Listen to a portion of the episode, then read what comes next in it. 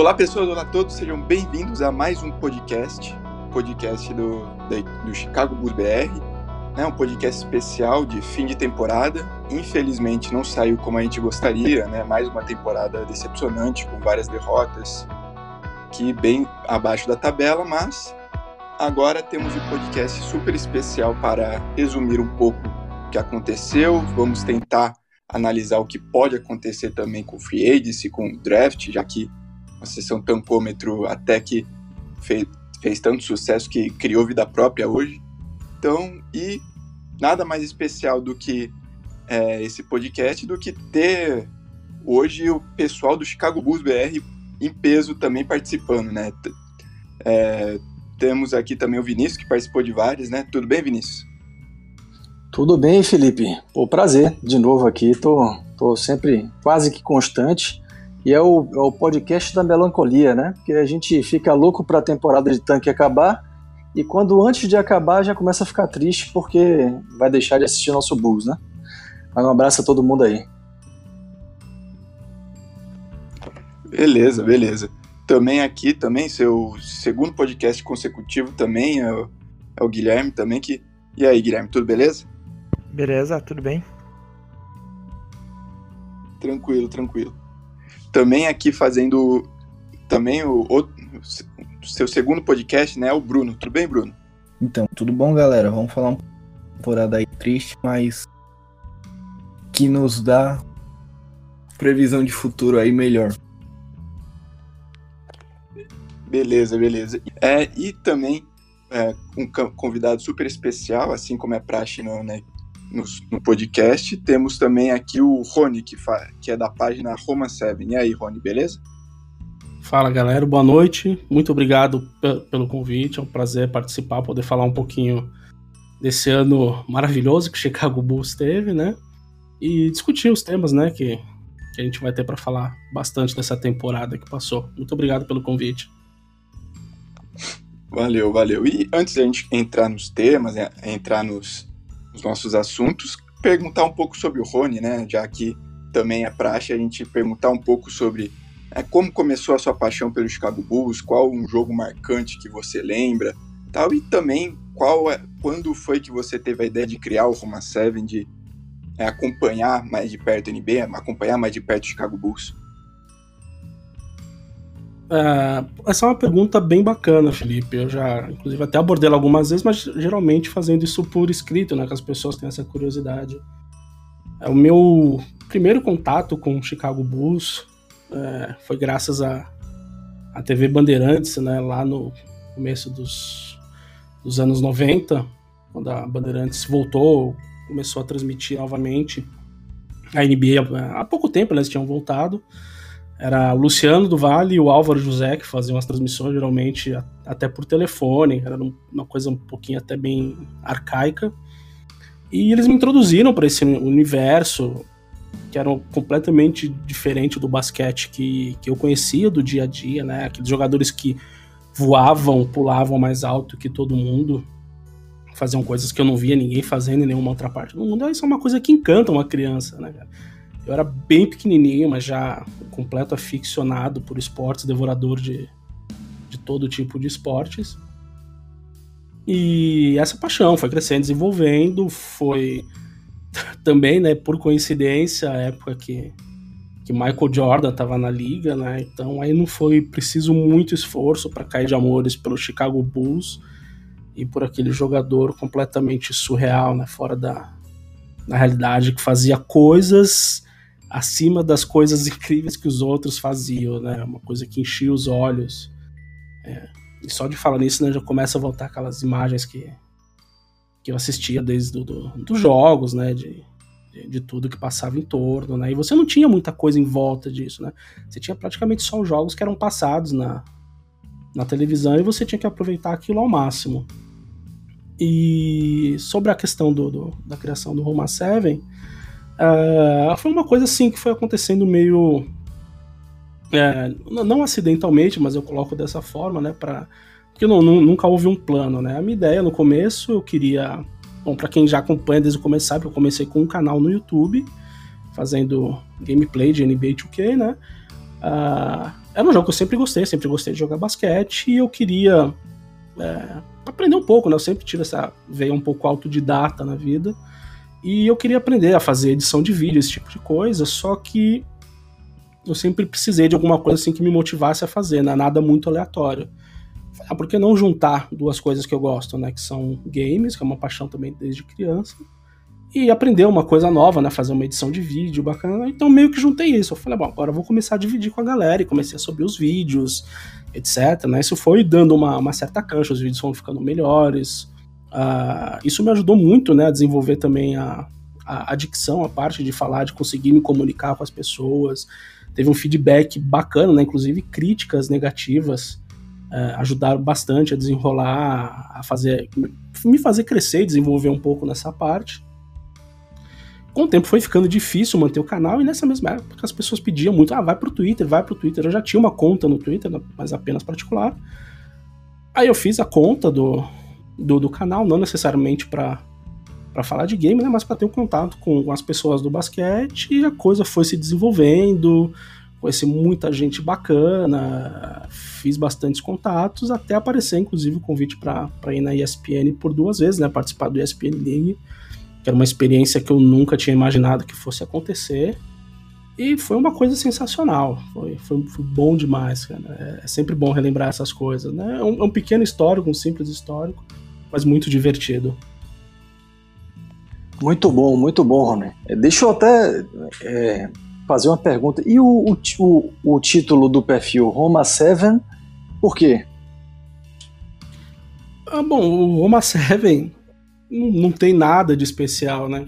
Foi entre tentativas de títulos, né? Tentei sempre criar uma coisa que fosse legal, que tivesse nome de impacto, mas eu confesso que isso nunca foi meu forte, né? Fazer as coisas para mim sempre foi uma, uma dificuldade, mesmo eu já tendo trabalhado nessa área, aquele, aquele lema do Casa do Ferreiro, espeto de pau. Rabisquei um monte de coisas, tive várias ideias, etc, não foi nada. Até que eu comecei a brincar com, com as letras do meu nome, ele saiu, né? Na verdade, o, Roma ele não tem nenhum significado com, com a cidade, com o time da Roma, ainda que eu seja um apaixonado pela história do Império Romano, da Roma Antiga. Foi uma coincidência agradável, mas apenas ocasional, né? Porque o Roma ele nada mais é do que o Rô, do Rony, e o MA dos do meus dois sobrenomes, né? O Monteiro Amable e o Seven, que é do meu dia de aniversário. Então, para se decepcionar o consolamento, mas é simplesmente isso, né? Um jogo de de iniciais do meu nome e o dia que eu nasci. Muito bom, muito bom. Legal. Perfeito, excelente. E já para começar com nossos temas, já temos agora algumas premiações, né, que vamos fazer para, para a franquia, né? E a principal delas é do franchise player, né, o jogador melhor jogador dessa temporada, o jogador que é, mostrou realmente ser o, digamos, o MVP do, do caso do Bulls, né? E para começar, o meu voto, acho que não seria nada muito diferente, é no Larry Markkinen, né? O jogador que Chicago tem, Chicago, a torcida, a franquia tem uma esperança enorme nele e que conseguiu se desenvolver, né? Na temporada de calor ele se mostrou um excelente arremessador de três. Essa temporada mostrando outras coisas como é, criando criando as jogadas, armando, jogando como um point forward, né? Point, point Larry, que melhorando sua visão de quadra, né, evoluindo bastante nesse quesito, né. O Lavin também teve uma excelente temporada, mas eu fiquei pelo Markkinen mais pela evolução, né, um cara que já tem um já tem possibilidade de ser o franchise player e vem é, numa crescente boa, né, que e geralmente quando jogadores que têm temporada de calor excelentes têm uma queda no segundo ano no segundo ano na liga, o marketing teve até um crescimento, né? Mostrou bastante evolução. Enquanto a vocês, Vinícius, o que, Vinícius, principalmente, o que você pensa sobre qual o seu jogador que foi o franchise player do Bulls? Cara, eu vou, vou discordar de você. Eu adoro o Laurie Markkinen. Acho, inclusive, que ele tem um teto, é o maior teto do time, maior do que o cara que eu vou votar. Mas eu, essa temporada, meu voto para o, o melhor jogador, o franchise player ainda, é, para mim é o Lavine. É, Lavine tem todos os seus defeitos, né? Mas ele ele evoluiu e principalmente na hora do clutch time, na hora de decidir, ele traz o jogo para si, ele busca o jogo, nem sempre acerta, mas ele traz o jogo. Acho que o Markkinen ainda fica um pouco de coadjuvante na maior parte das vezes. Não é que ele se esconda, mas ele também não, não traz a bola para si. Então meu voto vai para o Lavin ainda. Perfeito, perfeito. É, Guilherme, algum, algum pensamento? Lavin, Markkinen? Uh, o meu voto é no Markkinen, porque eu acho que ele é o franchise player do Bulls.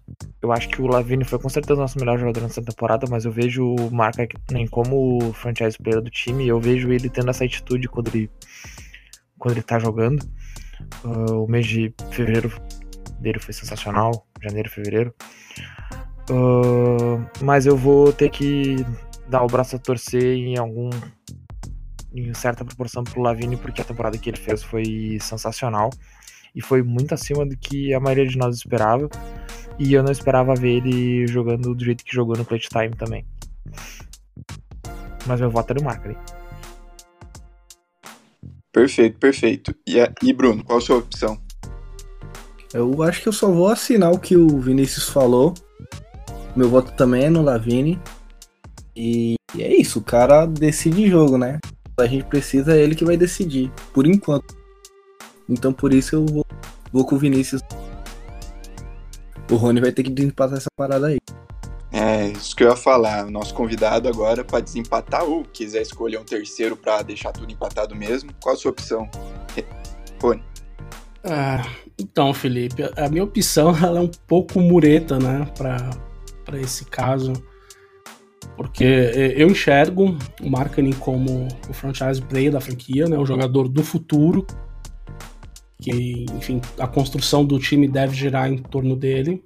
Mas o, o também teve um bom tempo afastado da equipe essa temporada por causa daquela contusão no cotovelo, foi ombro, né? Agora já não recordo, acho que foi cotovelo que ele teve. E o Lavigne ainda com, com todos os defeitos que ele ainda carrega, né? Mesmo já estando acho que no quarto ano de liga, se não me falha a memória. Ele foi um jogador que veio chamando a responsabilidade, que carregou o time na medida do possível, ainda com decisões muito imaturas dentro de quadra, né, com péssimas escolhas, mas isso é uma coisa que que, que essa temporada no Bulls deu oportunidade para ele trabalhar um pouco, para crescer essa mentalidade de saber escolher o melhor momento de tomar certas decisões então, ainda escolhem, ainda que eu escolha um marketing como o franchise player, o franchise dessa temporada eu vou colocar na, na conta do Lavini como um, um, reconhecimento pelo trabalho, pelo esforço que ele, que ele teve durante essa temporada. É, Felipe, se me permite faz, fazer só um, um adendo antes do, de voltar, que essa temporada, não só o marketing, mas foi, foi, a temporada mais difícil pro Bulls em termos de lesões, né, nos últimos anos dos quatro franchise players, dos quatro principais jogadores do nosso elenco, só o Lavine jogou mais de 60 partidas e ele jogou só 63. O Markkanen, o Chris Dunn e o Otto Porter não fizeram 60 partidas na temporada. O Chris Dunn não chegou nem a 50. Perfeito, perfeito. É, vale lembrar, né? O Markkanen e o Dunn ficaram fora no começo da temporada. O Wendell Carter Jr. também, que foi escolha sétima escolha do, do Bulls também ficou fora agora da metade pro, pro restante da temporada, né? O Otto Porter veio de troca e mesmo assim ficou bastante tempo, ficou um bom tempo fora. Então, perfeito com esse adendo. E vamos falar também do aí o ponto negativo, né? O jogador que decepcionou, né? Jogador decepção da temporada. O meu voto, eu acho que talvez pela expectativa que a gente possa ter criado, eu votaria no Chris Dunn, né? Porque era um armador que era, tinha, era bastante promissor, teve uma temporada de calor horrorosa no, em Minnesota, mas se recuperou enquanto jogou temporada passada no, no Bulls. Teve esse problema de lesão que deixou ele fora do começo da temporada. E quando ele voltou, ele teve partidas muito boas contra San Antonio, teve a partida de 17 assistências contra Indiana, que inclusive a gente já falou em um dos nossos podcasts.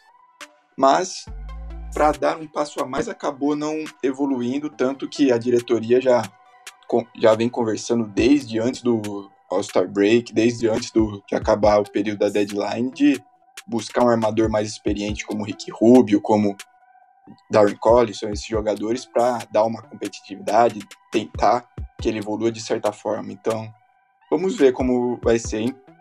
É, aí eu pergunto já direto pro convidado, é, qual, qual você acha o seu jogador de decepção? Uh, eu vou, vou assinar embaixo o que você falou sobre o Chris Dunn.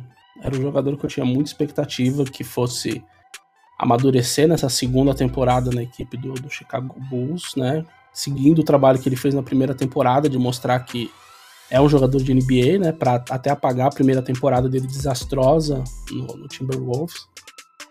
Mas ainda que eu dei o desconto da lesão, o desenvolvimento do, do, do Chris Dunn ficou muito comprometido nessa temporada, ele teve até um, um decréscimo de, de, desempenho, lembrando sempre dando desconto né, da, da, da contusão, mas ele, na, na condução do time, a, a, mentalidade dele ainda de, de ler, de conduzir essa equipe para um futuro melhor, para ser esse jogador que vai ser o armador da, da equipe, eu não, não, não consigo ver mais o, o Chris Dunn nesse papel e ainda tem o problema de, de química que ele tem com, com o Lavine que não é muito bom. Então eu vou, vou subscrever e manter o voto no Chris Dunn.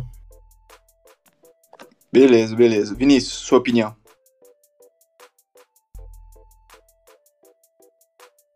É, eu, eu, eu, eu ficaria um pouco aí entre provavelmente o Parker, Jabari Parker e o Dan, porque eu confesso que eu criei alguma expectativa para o Jabari Parker, mas como eu sei que a gente vai falar dele, ou pelo menos eu vou falar dele mais adiante, eu volto vai no Dan também por tudo que, que você disse e assino embaixo com tudo que você falou. Perfeito, perfeito. É, Bruno também, também é, seguindo os redatores, seguindo também com o Chris Dunn? Sim, seguindo com o Chris Dunn e só um rápido adendo.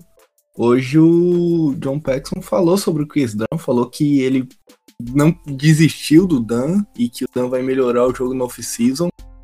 O que me preocupa um pouco porque o tom que ele usou foi um tom tipo a gente não pretende buscar um armador. Ele falou que precisa melhorar na posição, mas não que pretende que o, que o Dan seja o segundo armador pelo menos pelo tom que ele usou, que me deixa um pouco preocupado para a temporada que vem já. Mas, ó, Bruno, deixa eu lhe falar. É, eu lembro como hoje, tudo bem que não foi Paxson, foi Forma, mas pouco antes do, dos caras trocarem o Butler, naquele draft que veio o Markkanen, o Dan e o Lavine, eles tinham tido um papo com o Butler e tinham dito pro agente do Butler, pro próprio Butler, que eles apostavam dele na, na, na, temporada e tal. Então, assim, dessa diretoria, desse FO aí, não dá para não dá para acreditar muito não. E tem aquele lance do motivacional, né? O, o Dan é, é muito emotivo, então assim, ele, se, se, ele de fato é um cara que precisa ter essa motivação, a disputa.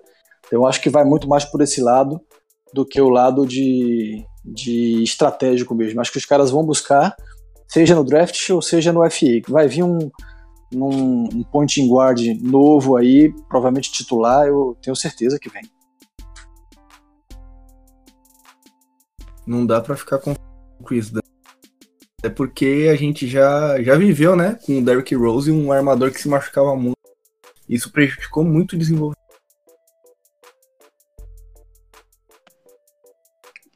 Ok, ok. Guilherme, também, sua opinião? A minha. A minha decepção também é o Dan. É meio óbvio. Acho que o Parker, eu também criei um pouquinho de expectativa, não vou mentir, mas. Eu acho que sempre foi importante criar um pouco de ciência de que o Parker era uma experiência de jogar numa posição deslocada, então tinha um grande risco. Tanto que o Bulls fez um contrato com o Parker que eu considerei muito inteligente, um contrato de, de um ano só. E eu acho que o Dan é minha decepção mais pelo jeito que ele jogou do que pelas lesões, para falar bem a verdade. Me incomodou muito o jeito que o Dan se comportou em quadra muitas vezes. Não pelos números, porque os números dele, na verdade, melhoraram, a, melhorou a eficiência dele, principalmente o chute 3. Mas porque em muitos momentos o Dan não parecia um armador inteligente, que era o que ele deveria ser, né? E ele parecia mais um Westbrook do que um Chris Paul, que era uma das maiores comparações que se dava quando ele entrou na, linha, na liga. Então eu acho que dá para falar assim. O Dan tá virando mais um Westbrook do que um Chris Paul. Isso não é nada bom pro time que a gente tem hoje. Muito bem, muito bem. Diferente do, da, da primeira votação que foi bem dividida, agora tivemos praticamente uma unanimidade. É, o próximo tema é o jogador que mais evoluiu na, é, nas suas opiniões. Né? Como eu já tinha votado no Markkanen, eu vou acabar votando no Lavin, que mesmo que ele não tenha, é, digamos assim, evoluído em questão de, do jogo, ele aumentou a sua produtividade e, e assim conseguiu aumentar também o seu, sua pontuação. Né? Às vezes jogadores aumentam é, sua, é, sua produtividade, seus números de, de posse, e às vezes eles têm uma queda. O Lavin só conseguiu evoluir, só conseguiu crescer ainda mais com seus números, com suas estatísticas e sendo um cara clutch, né? Como vocês têm falado, né? É, Vinícius, também aí o seu voto seria no marketing, já que você já tinha votado no, no Lavine como franchise player? Pois é, vamos revezar, né? É, meu voto é pro Markkanen, acho que ele teve uma bela evolução. É, ele fez, é, teve médias na temporada de rookie de 15.2 pontos por partida e ele evoluiu nessa temporada para 18.7 pontos por partida. Quer dizer, em rebotes também ele evoluiu, ele saiu de parada passada é, 7.5 rebotes para 9 rebotes. E, e assistências uma pequena evolução de 1.2 assistência por jogo na temporada passada para 1.4. Então, na verdade, o Markkanen está quase tá na beira de ser aquele jogador 20-10, né? É, e eu, eu, eu gosto muito dele, ele tem a mentalidade correta de quem quer e quem vai ser um cara muito forte na liga. Acho que ele tem plenas chances de ser um top 20 na liga, porque ele vem melhorando o jogo dele, vem evoluindo. Ele ficou mais forte essa temporada, é, mais robusto, o corpo dele ficou mais, mais forte. Acho que ele ainda precisa trabalhar o, a condução de bola. Esse é um, para mim, um, um, uma falha aí ainda do jogo dele. E precisa trabalhar o jogo de costas para o garrafão que o Boiling adora e vem, e vem focando. Então eu acho que eles vão, devem trabalhar isso ao longo dessa off-season. Ele deve trabalhar. O meu voto é no Marca, né?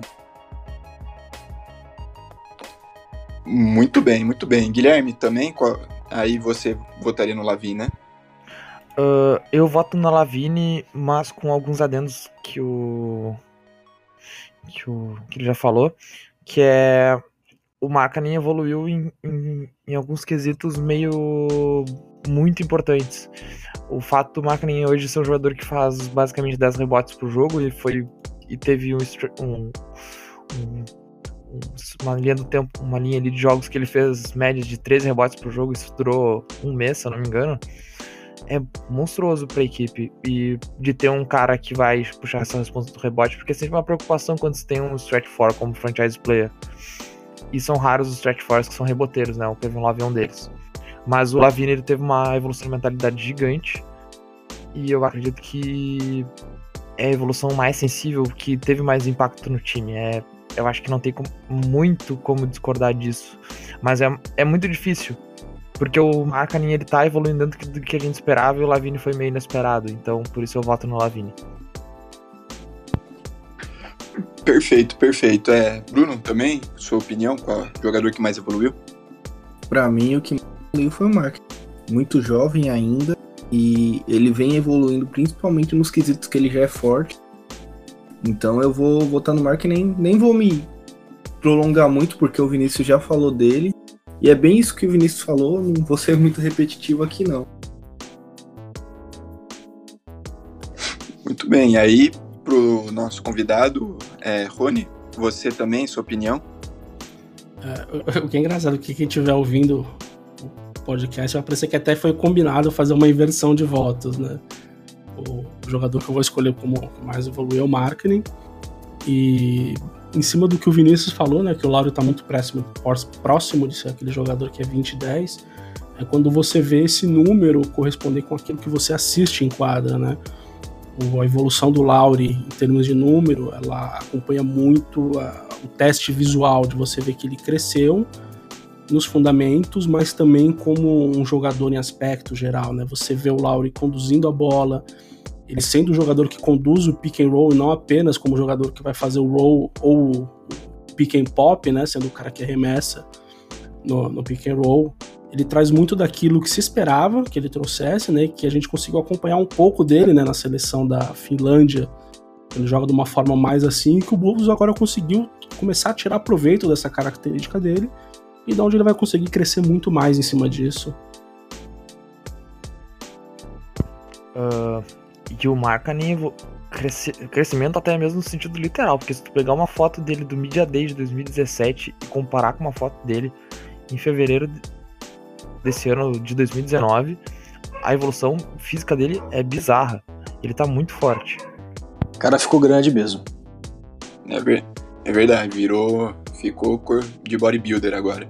Bom, agora vamos também agora em questão front office né, do Chicago Bulls. E a gente vai selecionar cada um o maior acerto e o maior erro do front office nessa temporada.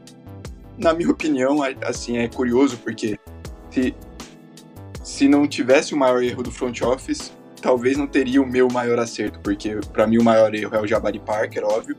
É um contrato estranho de 20 milhões, um jogador que estava meio sucateado na, na free agency apesar de ser apenas um ano, segundo ser um player option que o Chicago poderia se livrar. Mas o, segundo, o maior acerto só aconteceu devido a esse erro, que na minha opinião que foi adquirir o Otto Porter, um jogador super versátil na defesa, é um dos arremessadores mais eficientes de três de toda a liga. É um cara, o contrato assusta bastante, mas ter um cara com esse valor assim para ajudar já uma equipe é jovem e o Otto Porter é um jogador que tem experiência em playoff, isso ajuda bastante. Ele, inclusive, tem é, falado né, como, como funciona nos playoffs para a equipe mais jovem, né, para tentar ajudar o Marken e o Lavin que ainda não tiveram essa experiência. É, Rony, para você, qual o maior acerto e o maior erro da, fran da franquia, da, do front office essa temporada? Uh, bom, eu vou pedir até uma, uma pequena licença né, para citar o, o maior acerto dividido entre dois acertos. Bom, todo mundo sabe que eu não tenho nenhum apreço pelo front office do Bulls, mas eu acho que nenhum torcedor do Bulls consegue ter nessa altura do campeonato. Né? Uh, ah, para mim, o maior acerto da franquia foi a demissão do Fred Hoiberg e a dispensa do Payne. Né, o Fred Hoiberg, ainda que eu respeite e compreenda que ele nunca teve a, a oportunidade ideal de conduzir o time que ele gostaria, com os jogadores que ele gostaria, pro estilo de jogo que ele gostaria. Ele, ao mesmo tempo, também nunca demonstrou nada fora do normal. Ele conseguiu carregar aquele Chicago Bulls todo torto, né, de Rondo, Butler e Wade para os playoffs. O Bulls esteve muito perto de conseguir eliminar o Celtics, né, a contusão do Rondo, por mais incrível que pareça, foi um fator determin determinante para o Celtics virar aquela série mas uh, a saída do, do Roy era necessária. ele, não, ele não tinha mais clima, poder de, de condução, ele, já, já, tinha queimado todo o capital de prestígio que ele trouxe do, do college para NBA. E a dispensa do Payne se resume na dispensa do Payne, porque é um jogador que não tem nem nível de NBA e, e ele cust, entrou num, num, custo absurdo né, de, de vir para o Chicago em troca de de, de uma pique do. Nossa, me fugiu o nome do. De segundo, do, do, segundo é, round. Foi a pique foi... de segundo round, o Doug foi, Exatamente, Taj Gibson. E o Taj Gibson, exato. Exato, Taj Gibson. E veio, e veio ele e a outra banana de pijama pra, pra Chicago. Todo mundo sabia que eram duas porcarias, mas o Gar Forman acreditava piamente que o Cameron Payne seria o point guard do futuro pode ser do futuro, do ano 5000, em algum momento que o basquete não seja basquete, que ele seja jogado na base de tropeção e embolar com a bola, mas com certeza não seria esse tipo de jogador. Cara, e o maior erro. Oi, diga, claro. Só, só para fazer uma. aproveitar essa fala que eu acho que é interessante, né? Hoje a gente vai entrar, vai entrar em draft aí, e o draft é uma ciência totalmente inexata, né? O Payne, se eu não me engano, ele foi o 11 escolhido no ano dele. Quer dizer, uma pique alta. Imagina só, né? Foi, foi escolha de loteria, acho que foi mesmo. É, então, poxa, é o erro crasso, né? Porque você, você fez a leitura perfeita. Não é jogador de NBA. Que sai de basquete, né? Pois é, pois é. Não, não tem a menor condição de jogar basquete na NBA. foi uma avaliação ruim do college, né? É uma, é uma projeção difícil, né? A gente tem que entender que é um trabalho muito complicado você tentar adivinhar como um menino vai evoluir como homem, como jogador. E no caso do Penny, raro feio, paciência. Mas o problema é que não foi o Bulls o jogador, a equipe a draftar o Payne, né? Ele já tinha uma amostragem de o que? Dois anos no, no, no Oklahoma. Uh, e mesmo que fosse, acho que um ano só, é indiferente, ele não, não mostrou absolutamente nada de jogador. Ele, os defeitos dele é, eram absurdos. E mesmo assim o Chicago apostou que ele poderia virar alguma coisa. É, é algo incompreensível para mim. Só consertado agora pela dispensa dele, então vou colocar isso como ponto positivo. E o maior erro do Chicago também, ele tá ligado ao maior acerto, né, que foi a demissão do, do Fred Hoiberg e a escolha do, do Boylan como substituto e a manutenção dele na equipe, principalmente, eu vou destacar muito principalmente após aquela questão do, do motim dos atletas. Uh, aquilo para mim foi uma demonstração capital da, da, da, da, falta de capacidade do Boylan de conduzir um elenco. As declarações dele, comparando tudo que ele fazia ao Greg Popovich, mostraram que ele está bem desconectado da realidade, dele não entender que o Greg Popovich, ou Pop, fazer uma coisa tem um peso muito diferente dele fazer, né? Não, não é a mesma ação, não é a mesma circunstância, não tem o mesmo peso. Ele não tem o capital do pop para puxar essa carta coringa, né? Fora assim que taticamente o Bulls mostrou muito pouco na temporada, ainda com algumas vitórias, mas defensivamente a equipe foi uma tristeza.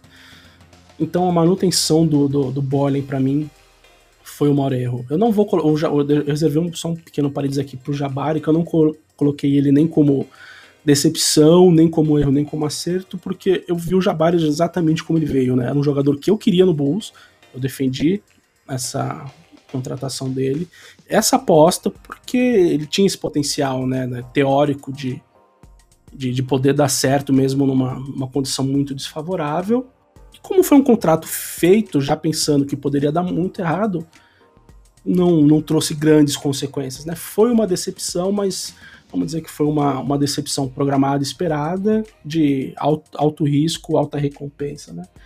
Foi, ficamos sem recompensa e o risco alto se provou não válido. Muito bem, muito bem. É, agora eu vou passar para o Bruno. Bruno, qual o maior acerto e o maior erro, na sua opinião? O... Vou muito na, na linha que, do que o Rony falou. O maior acerto foi realmente a demissão do Heuberg. A gente pedia isso fazia muito tempo. O Heuberg não conseguiu fazer o time evoluir em nenhum momento. Então ele precisava sair. Só que o cara que colocaram para substituir ele é, diria, tão ruim quanto, que é o Boylan.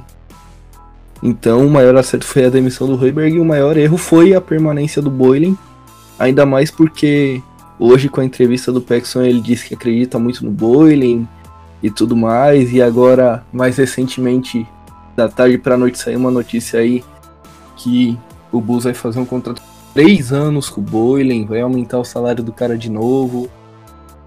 E então é já falando aqui do maior erro não só dessa temporada, como também da temporada que vem, possivelmente. Porque o, o Boylan não conseguiu mudar o time na defesa, que era algo que a gente esperava que ia acontecer. Inclusive, a gente comentou disso quando o Boylan chegou, a gente bateu muito nessa tecla, tentando talvez ser otimista, falando que o time estava evoluindo defensivamente e que o time tinha melhorado, enfim, mas eu acho que foi mais uma, uma visão que a gente teve como torcedor esperançoso do que realmente aconteceu. Porque depois que a gente tomou aquele vareio totalmente vergonhoso do Boston Celtics, ficou bem escrachado que o time não tinha melhorado na defesa, tão pouco tinha melhorado no ataque, e o jogo de transição do Bulls hoje é muito, muito ruim. Isso me incomoda bastante. É a antítese do pace, né? Do pace que a NBA prega, né? Exatamente. Exatamente.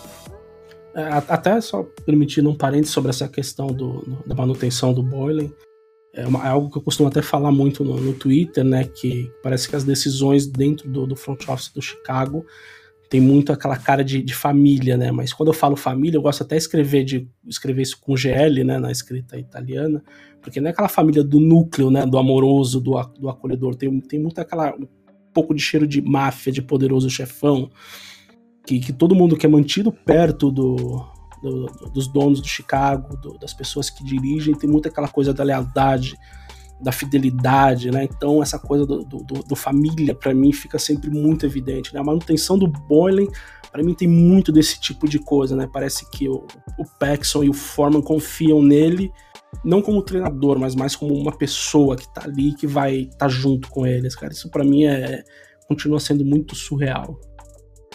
O problema perfeito, já vem perfeito. até de cima. O é, pode falar.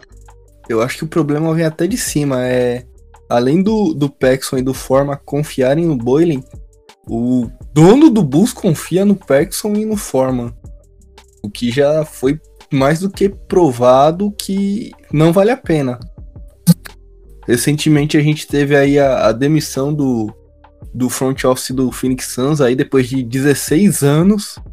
E, pô, será que a gente vai também ter que esperar 16, 20 anos pro dono do Chicago Bulls olhar pros dois e falar, cara, esses caras não servem para estar aqui, que é a gente não Acho que tá foi muito de Washington, próximo. foi? Teve, teve de Washington também, mas o 16 anos. É, então, é, é, essa, essa coisa eterna, hoje. essa coisa eterna dentro do Chicago me irrita, porque o, o Paxson, ele herdou esse cargo de outro homem de confiança, né, que era o Jerry Krause, que foi ele era o braço direito do, do, do, do Reinsdorf né, nos anos de ouro do Chicago. E ele escolheu o Paxson pessoalmente para dar essa sucessão, e ele já tá aí, né? Você tá falando em 16 anos. O Paxson já, acho que já tá beirando os 20 no, no, no comando da franquia, cara. É uma coisa assustadora, de verdade. Muito então... bem. Muito bem. Bom, vale, ah, vale lembrar, falou de família, né? GL, que negócio de máfia, vale lembrar que Al Capone, um dos maiores mafiosos da história, é de Chicago, né? Vai, vale a curiosidade. É, Guilherme, também maior acerto, maior erro para você? Uh, o maior erro para mim é o, é o Jim Boyle, ainda mais com essa notícia de hoje que vai ser catastrófica pro rebuild se, se for confirmado os três anos de, de extensão. Mas o maior acerto para mim é a troca do do Jabari e do Bob Portis pelo Otto Porter Jr. Eu já falei no outro podcast, eu falo quando eu escrevo sobre o Bulls, eu sou fascinado pelo que o Otto Porter Jr. tá jogando pelo Chicago Bulls. E eu já gostei tro da troca no dia que ela saiu, porque basicamente o Bulls trocou nada, porque era um, um jogador no Bobby Portis que acha que joga muito mais do que joga, e eu gosto do Bobby Portis, mas ele acha que ele joga muito mais do que ele joga. E um peso de papel, acima do peso, né, no caso, do Jabari Parker, por um jogador titular da posição que a gente busca um titular há cinco anos. Isso, para mim, foi uma troca boa. Na, na hora, eu gostei muito dessa troca e ela tá se confirmando muito boa pro Bulls. E sobre o Boylan, pior negócio da temporada, acho que vocês já falaram o suficiente. Muito bem, muito bem. É, o Boylan ainda vai ter um espaço para aqui no daqui a pouco no podcast, né? Vale saber também que o cachorro do Guilherme também tá super animado, quer participar do podcast. Pô, são, tá, são tá seis. Também, né? São seis hoje, são seis, nós cinco e mais o cachorro. Exato, seis, seis integrantes do podcast.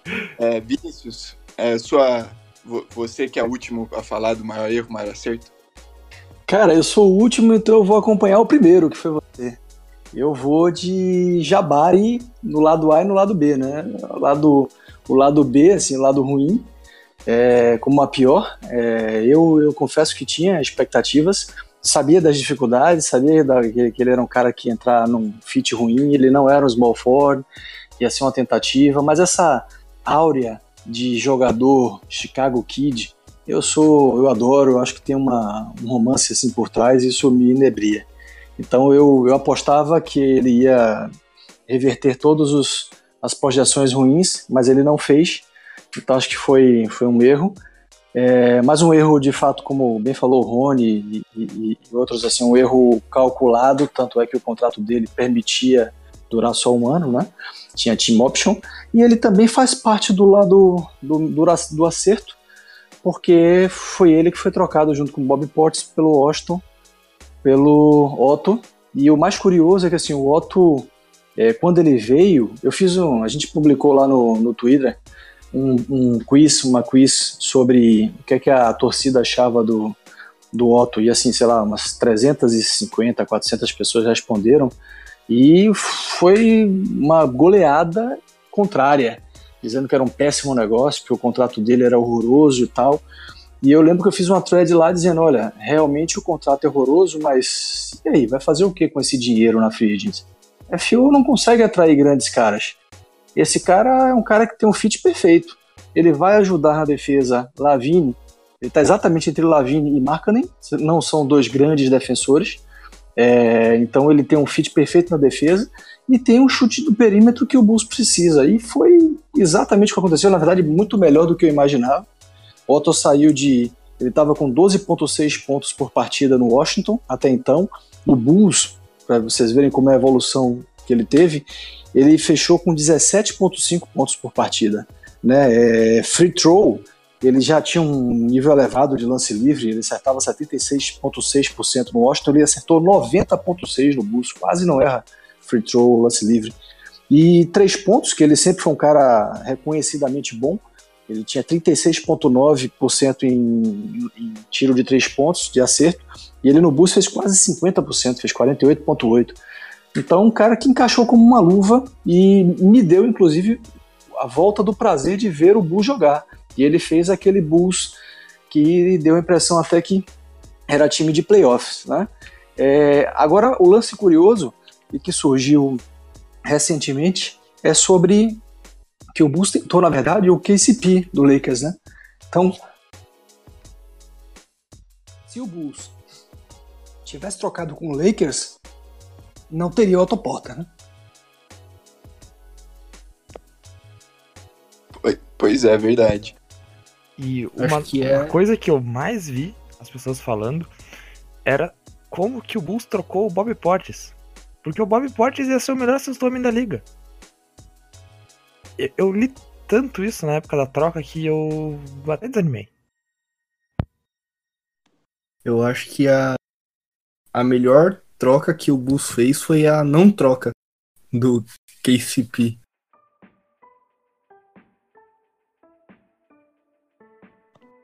Muito bem, muito bem.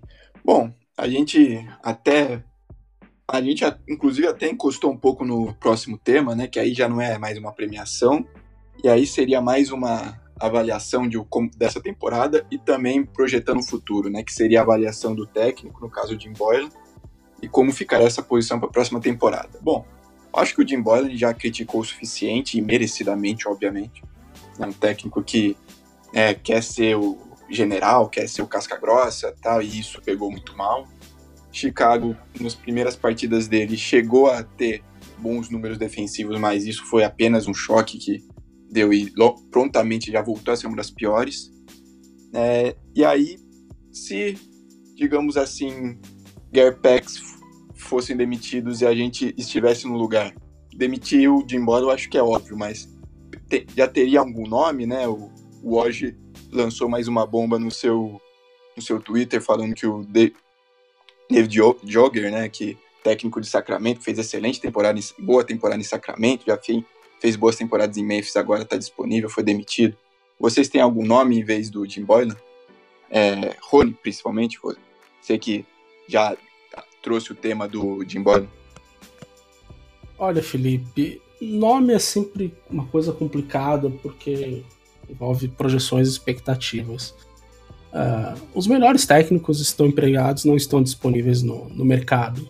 A notícia hoje do, da demissão do, do Orger é, é, é, é animadora, assim, no quesito expectativa daquele nível bem baixo, porque a gente sabe que a possibilidade de mudança é muito baixa. Mas, assim, dos sonhos impossíveis, talvez mais possíveis, eu, eu gostaria muito de um dia ver o Eric Spoelstra treinando a equipe do, do Bulls. Enfim, daqui um, um ano, dois talvez, se possível. Ele é um treinador que, que me agrada demais no estilo, ele busca saídas diferentes, né? Já que treinadores do nível de né? Greg Popovich, Steve Kerr não deve sair do Warriors tão cedo. É, enfim, outros grandes nomes não vão ficar disponíveis, né? Então, não, não trocando um Bole por um Jason Kidd já, já seria uma, uma vitória para mim. Ou Taron Lu, né? Taron Lu, ótimo nome. Misericórdia. é, não, é esse tipo é. De, de coisa que eu tenho medo quando falo em disponibilidade, né? Quando a gente sonhou tanto, voltando no assunto do Fred, né? Falar, ah, tem que sair o Fred, tem que sair o Fred. Mas ninguém esperava que, que fossem puxar um cara como, como Boiler, né? Usaram a cartada de novo do Greg Popovich. Ah, ele foi assistente, auxiliar, não sei o que, do Greg Popovich em 1300 antes de, de, de, de Cristo, etc. Essa carta do Greg foi muito usada e pessimamente usada. Então eu tenho medo que a troca dele seja por algo que traga renome, como o Kid, ou como o Tyron Lu e Ai, ai, sem, sem, sem, sem mortos comentários. Muito bem, muito bem. É, também esse negócio de assistente, também tem tantos assistentes jazz tal, que eles buscam um treinador, e hoje um dos assistentes do, do Popovich é a Becky Hammond, que já chegou até fazer entrevista com o Milwaukee Bucks, né, fazer história como primeira treinadora mulher da, da NBA, né. Seria Mas, sensacional, sensacional. É, vamos ver. É, Guilherme, algum, algum pensamento? Um técnico de college, né? Chegou a ter um rumor muito fraco do técnico de Kansas, né, na época, também se entrar na conversa para técnico. O que você pensa? Olha, sendo bem breve, eu gosto muito de, do Dave Yeager, principalmente pelo trabalho dele no. O trabalho dele no Grizzlies foi muito bom, mas eu acho que, na verdade, principalmente pelo trabalho dele no Kings, porque é um trabalho que mostra que ele sabe trabalhar com com jogadores em evolução. E o Dave Yeager eu acho que é o treinador ideal para o Bulls nessa situação dos que estão no mercado. Mas é aquela coisa, como o Rony falou, é muito difícil acreditar em mudança quando o assunto é Bulls. Sempre foi muito difícil, desde o tempo do, do Krause. A mudança geralmente é para pior, então não sei o que pensar. Muito bem, muito bem. Vinícius, você também, alguma opinião? Jim Boylan já, já foi dissecado aqui, criticado. Você também tem algum, alguns comentários? É, eu não vou bater mais no boiler não, porque eu acho que ele já está bem massacrado, né? Então, é, mas em relação a nomes, esse é um negócio curioso. Eu, eu, eu leio muito, assim, vejo muita notícia e não vejo nenhum desses analistas que criticam o Boylan sugerir nomes. O pessoal normalmente é muito é muito cauteloso na sugestão de nomes, né? Eu ouço falar de assistentes técnicos como o Juan Howard, que é do Espolestra lá no, Reds. Ou já ouvi falar de Beck Hammond, que acho que seria uma baita de uma, de uma jogada, um negócio sensacional. Ela é muito competente.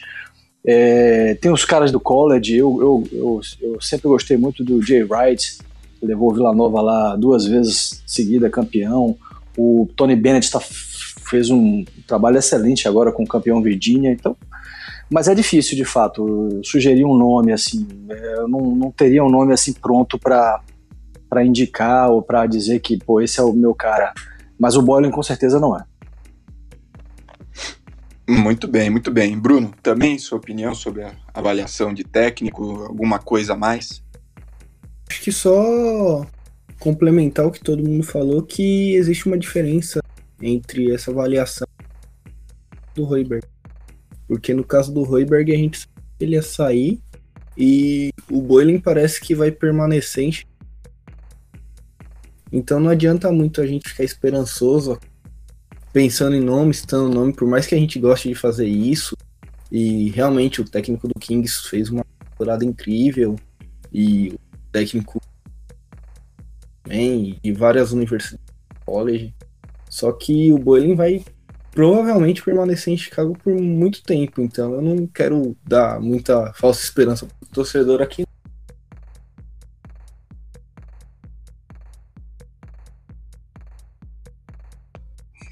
É muito bem, né? Vamos torcer que nossa diretoria segue os moldes da, aqui no Brasil, né? Que quando o técnico está efetivado, no dia seguinte ele, ele é demitido, né? Vamos ver. É, o próximo assunto aí já é mais direcionado a free agency e principalmente aos jogadores de Chicago hoje, né? Chicago, praticamente os seus principais jogadores estão é, com contrato para a próxima temporada, até para as temporadas seguintes, né? Um time bem jovem que conseguiu algumas renovações. O próprio Otto Porter que veio na troca, ele tá é, com contrato até 2020, 2021, que é uma player option, se não me engano. Os únicos que podem sair seria o Robin Lopes, que não tem contrato ainda, né? Deve ser free agency. O Ryan Tidiacono, que recebeu até um novo salário essa temporada. E também o Timothy Lualo Cabarro, Marshall Brooks, aí são nomes bem mais irrelevantes, né? O que vocês pensam? Você pensa que o Robin Lopes pode continuar? É, Bruno, você que terminou, é, você acha que pode continuar? Pode o Arte Diácono? O que você pensa sobre hoje os nomes disponíveis por, por renovação do Bulls? Então, pelo que eu vi hoje, eu tava vendo sobre free agency, tá, o Chris Dunn tá na lista também como opção do clube. Mas eu acredito que a gente vai exercer sim o Chris Dunn. Sobre o Robin Lopes, me agrada muito. Eu acho até um pouco de sacanagem se ele não permanecer no tendo em vista que aí agora no final da temporada ele foi nosso principal jogador, jogando praticamente sozinho até o aparição aí do Lemon Jr. Grata surpresa. Só que a gente sabe que é negócios, né? se o Robin Lopes não for um cara que a free, que é o front office queira que permaneça, que acha que acha que não seja interessante, ele provavelmente tem um contrato renovado. E hoje não foi falado sobre ele, o que eu achei bem curioso por parte do não foi citado em nenhum momento que ele diferente ele falou do Bunk. Então me preocupa bastante, porque eu queria ver sim o Robin Lopes na próxima temporada. Tá vindo bem do banco, tá jogando, tá ajudando os garotos. Sobre o Art, ele é um, um cara que me agrada no chute de fora. Só que ele precisa melhorar em muitos aspectos e eu não sei se a gente vai ter nem minutos de quadro suficiente para que ele melhore o jogo dele. Muito bem, muito bem. É, Vinícius, também seus pensamentos sobre esses jogadores que ficam pro roster a próxima temporada, o Chris Dunn talvez seja trocado, seja mandado embora também, né? Qual a sua opinião? É, assim, eu, eu gosto muito, obviamente, além dos, dos principais nomes, eu gosto muito. O Bus experimentou muitos caras. Eu gosto do Harrison, Shaq Harrison, acho que ele tem uma defesa sensacional. É claro que não tem tiro, não tem chute, tem algumas deficiências, não é um, um, um jogador que consegue é, gerar assistências para a equipe, mas é um belo defensor, acho que tem um espírito muito bom. Eu gosto bastante do Artidiácono, é, acho que ele, para mim, era o meu sub lá, é o meu, é o meu pedir reserva. É, adoro o Lopes, o Lopes teve uma temporada sensacional, muito culpa do Boyle, né? O Boyle tem esse estilo de jogo anti-jogo moderno da NBA, que é jogo dentro do garrafão, e ele é um pivôzão lá para receber a bola, ele brilhou bastante no, naquela sequência que o Bush foi muito bem. É, eu acho que, que esses três e mais o Selden Jr., então Harrison, Artidiácono, Lopes e Selden Jr., são caras que eu tentaria manter. Claro que é um preço correto. Lopes, por exemplo, é, se eu não me engano, a última vez que eu vi, o Bus vai ter em torno de 20 milhões de, de no salary cap aí para gastar. Quer dizer, se Lopes renovar pelos 13, quase 14 que ele ganha, ele já come praticamente o cap, né? Então acho que renovando o Lopes por 10 milhões, 12 milhões no máximo, sobrando 8 a 10 para um outro free agent bom, um point guard ou um, um power forward, eu acho que estaria bem, bem aplicado. Tudo da, da free agent vai depender muito da, na verdade, do que, de quem o Bulls vai draftar, né? Tanto no, no, draft de primeiro round quanto do segundo. Então, as coisas estão misturadas aí, é até difícil fazer prognóstico. Muito bem, muito bem. Guilherme, também sua opinião sobre o Robin Lopes? É, algum jogador também especial que você tem interesse? E também vai. Ah, só para lembrar, o Felício tá com a gente até a temporada 2020, 2021 e provavelmente a gente vai ter que engolir esse, esse contrato dele. Só para né, manter o, a negatividade do, do Chicago Bulls. É... Os free agents que eu, uh, quem deve permanecer no elenco para mim são dois. o Atidiácono e o Robin Lopes. Eu acompanho a opinião do Rony, acho que foi o Rony que falou, não tô conseguindo identificar os olhos direito, mas eu acompanho a opinião de que o Shaq Harrison foi muito útil durante essa temporada, mas eu acho que se a intenção é melhorar o elenco, não tem como manter. Então o Artidiácono, pela, o Artidiácono, pela opinião que vocês já deram antes, e o Robin Lopes, porque eu tô sempre falando o quanto eu gosto do Robin Lopes e o quanto ele melhora o time dentro de quadra. E eu acho que o Robin Lopes, por 10 milhões de dólares um ano, eu acho que tá bem pago. Até porque a gente não vai fazer muita coisa com esse cap. É o mesmo argumento de, de ter trocado pelo Otto Porter Jr. O front office não vai fazer nada com o cap. Então manter o Robin Lopes dentro de quadra para mim é bem importante. Muito bem. E, Rony, também suas opiniões sobre é, os jogadores de agora no, que estão no elenco do Bulls? Olha, o elenco do Bulls é, é nítido que não agrada acho que praticamente nem, nenhum torcedor na, na, na, sua forma total. Uh, alguns jogadores que eu tinha boa expectativa durante a temporada, acho que dá para destacar, destacar o, Antônio Blackney, Blackney, eu nunca acerto a pronúncia dele. É um jogador que vinha muito bem na, na G-League, mas quando sobe pro time de cima, ele alterna bons momentos com momentos completamente inexpressivos que te deixam na dúvida daquilo que ele poderia entregar no time, num, num contrato mais permanente, mais reconhecido e mais fixo. Ah, enfim, e tem outros jogadores que chegaram no, no, no meio da temporada, né, como o Luau Cabaró, é, o Selden Jr., o Jacar Sampson, né, o Shaquille Harrison, que já foi bem destacado aí.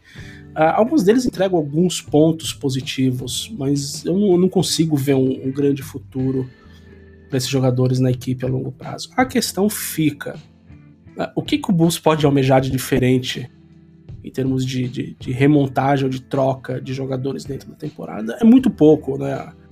O poder de, de, de persuasão, de troca de atração do Chicago, ele, tá, ele despenca a cada ano graças às atitudes que a gente já destacou do, do front office, como, forma como trata os jogadores.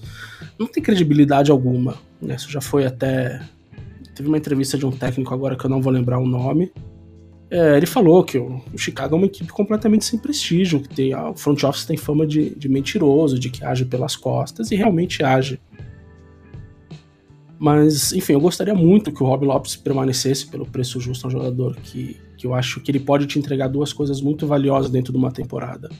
Uh, a experiência, né, ele pode te entregar bons números ainda dentro do estilo do jogo que o, que o Boylan gosta, e que também me agrada em partes, né, que é o estilo de jogo ainda dentro do garrafão. O Boylan peca em não saber fazer essa mescla, como o, o, Pop faz, né, de saber jogar dentro e fora do, do, garrafão, reconhecer esses momentos dentro do jogo. Assim como a experiência do, do Lopes, ela pode ser muito importante no desenvolvimento do, do dos, dos, jovens da, da posição, né, especialmente o... Ah, fugiu o nome? Meu Deus do céu. Wendell Carter Jr.? O Wendell Carter Jr., pelo amor, fugiu o nome do menino. Tá tanto tempo fora machucado que me fugiu o nome. O, desenvolvimento, ah, o desenvolvimento do Carter Jr. é importantíssimo para o Chicago, né? A, a pique, o jogador Wendell Carter Jr., que ele pode se tornar, não pode ser uma coisa desperdiçada. Essa convivência com, com o Robin Lopes acho que vai ser extremamente positiva. Mas o, o Rolo já deixou claro que ele não quer ser mentor. Né? Ele quer entregar, ele quer jogar, ele quer produzir. Eu acho isso valiosíssimo para ter dentro do, de uma equipe. Por outro lado, tem um jogador que eu acho que já deu o que tinha que dar dentro de, de Chicago, que é o Denzel Valentine. Esse é um jogador que, além de ser altamente propenso a contusões, ele é um, um jogador ali num nível muito. Ele sabe o que ele vai te entregar, vai ser aquilo. Ele seria, no máximo, é, uma opção de, de fundo de rotação para mim. Muito bem, muito bem. É, agora, agora vamos fazer potenciais free agencies na, no, na, nossa realidade, né, na realidade do Chicago Bulls. O Vinícius próprio falou também que provavelmente o cap projetado para o Bulls é de 20, 20 milhões, né? E aí alguns nomes, né? O nome que tem sido mais ventilado é o Derrick Rose, que não tinha como ser outro, né? O MVP mais jovem da NBA, que de Chicago, que conseguiu em Chicago tudo isso. Tô todas as suas glórias e tem esse sonho, esse desejo não só talvez dele, que parece que ele tem o desejo de voltar para Chicago, mas também da torcida que vem fazendo uma campanha para ele. Outros nomes que eu acho interessante, principalmente nessa questão de armação, seria o Patrick Beverly, jogador raçudo, jogador briguento, que dá uma outra personalidade para Chicago, né? Então, é, o que vocês pensam também de outros jogadores, não só armação, talvez pivô, caso o Robin Lopes saia também, alguns nomes para complementar esse elenco jovem do Bulls. É, é. Rony, qual a sua opinião? Ah, bom, Felipe, então com relação a Free Agency, é, é, até aquele ponto em que alguns assuntos se misturam, né? A questão do, do Otto Porter, do, do Jabari, dos potenciais é, agentes livres que venham para Chicago. Eu não mencionei o Porter em nenhum momento antes da, da, da, da, conversa até o momento, porque ele entra numa, numa situação um pouco, é, é, vou dizer, delicada, né? A, a, troca do, do Parker e do Bob Portis pelo Porter, ela foi muito boa, ela supriu uma, uma posição que o Chicago Bulls não conseguiu preencher né, nos últimos anos. E eu fui até um pouco injusto com o Porter na época da, da contratação, porque eu falei que o Chicago Bulls andou de lado. Não que o, de que o Porter fosse um jogador ruim, muito pelo contrário, ele é um jogador muito bom. Vinha sendo subutilizado e estava estagnado em Washington por uma série de fatores que não dizem respeito somente ao que ele estava entregando, né? Porque o Washington tá realmente bagunçado, né? Não sei se mais ou menos que o Chicago, mas porque a, a inserção do, do Porter dentro do elenco, ela meio que, que fecha algumas posições e que dá a entender que o Chicago iria, né, né, que a gente ainda vai entrar na questão do, do, do draft, buscar um jogador para maçã, né, porque se a gente fizer as contas, a gente tem o Lavine já para 2, o Arthur Porter para 3, o Lowry para 4 e o Wendell Carter Jr. para 5, né, em tese esse seria o time do Chicago. Aonde que sobraria a posição? Justamente na maior parte da dúvida, que seria o Chris. As declarações do Paxson dizendo que o Chicago pode não ir atrás um jogador que todo mundo acha que sonha aqui com, com, com o Jamoran, meio que deixa isso na dúvida, né? Fala, como você fecha uma posição onde poderia uh, entrar algum jovem, como o Ken Reddish, o R.J. Barrett, e você não vai atrás da posição que teoricamente é o que a gente tem de carente hoje, né? O que, que o Chicago projeta? A gente fica perdido, porque as ações não são condizentes. Trazendo, como trouxe o Porter, para mim fica óbvio o Lulante o Chicago tem que ir no draft atrás do, do, do jogador para posição 1, tem que brigar para que seja o, o Jamoran. Com relação aos, os, os outros free agents, aí fugindo um pouco da parte de, de cálculo né, do que caberia no cap, porque acho que o grande objetivo do, do cap no Bulls é não fazer bobagem com ele, que não comprometa anos posteriores, né? Quem sabe um dia o Bulls volte a ter crédito com, com os jogadores é, superstars, as estrelas da, da, da, da liga consiga prospectar esses jogadores novamente. Eu sonharia muito em ver o Kemba Walker na equipe do Chicago, né? Enfim, se a gente não conseguir buscar esse armador na, no, no draft, o Kemba seria o jogador do sonho. Outros jogadores, no caso que você citou, da saída do Robin Lopes, vai ter o Al Horford e o irmão dele, o Brook Lopes, livres aí no mercado. É lógico que o salário deles é um pouco fora da, da realidade. O Al Horford possivelmente vai buscar um contrato maior e mais longo, mas são jogadores que, que caberiam muito bem nesse papel que o, o Robin Lopes faz, e até aumentando um pouco, né, subindo um pouco a, o nível nisso. O Beverly, que foi muito citado, seria um jogador fundamental para compor a, a, equipe, né? Ele traria uma, uma energia defensiva, né? uma mentalidade. E se eu não me engano, o Beverly também é de Chicago, né? Não é isso? Né? Alguém, alguém me, me informe isso, isso, mas acho isso. que é de Chicago. Ele é Chicago, Chicago. Chicago. Acho que foi o Vinícius que, que falou também, né? Que a Chicago tem essa relação com os meninos da cidade, né? Uma relação muito particular. Esse amor pelo Rose é uma coisa que, que, é, que, é, que é nítida, né? Que deixa, deixa isso muito óbvio. Já foi citado o Rose, subscrevo também, eu acho que seria muito bacana, embora eu, pense assim, se ele estiver feliz e as coisas dando certo lá em Minnesota, continue por lá, cara, acho que ele merece conseguir, conseguir jogar e ser feliz. E um último nome, acho que o JJ Redick seria uma opção muito bacana para se ter na equipe, mas novamente naquele ponto, né? ele está buscando uma outra coisa que o Bulls não vai dar para ele no momento. Muito bem, muito bem. É, como eu falei, né, o Beverly, o Rose, que inclusive o Rony falou, o nome que eu também falei, caso o Robin Lopes não renove, aí seria um jogador mais acessível, que eu, que eu pensei talvez seria o Dwayne Dedmon, que está hoje em Atlanta. É um jogador que tem um salário baixo, apenas 6 milhões e 300, e está saindo da temporada lesionado, então deve perder o seu valor ainda mais.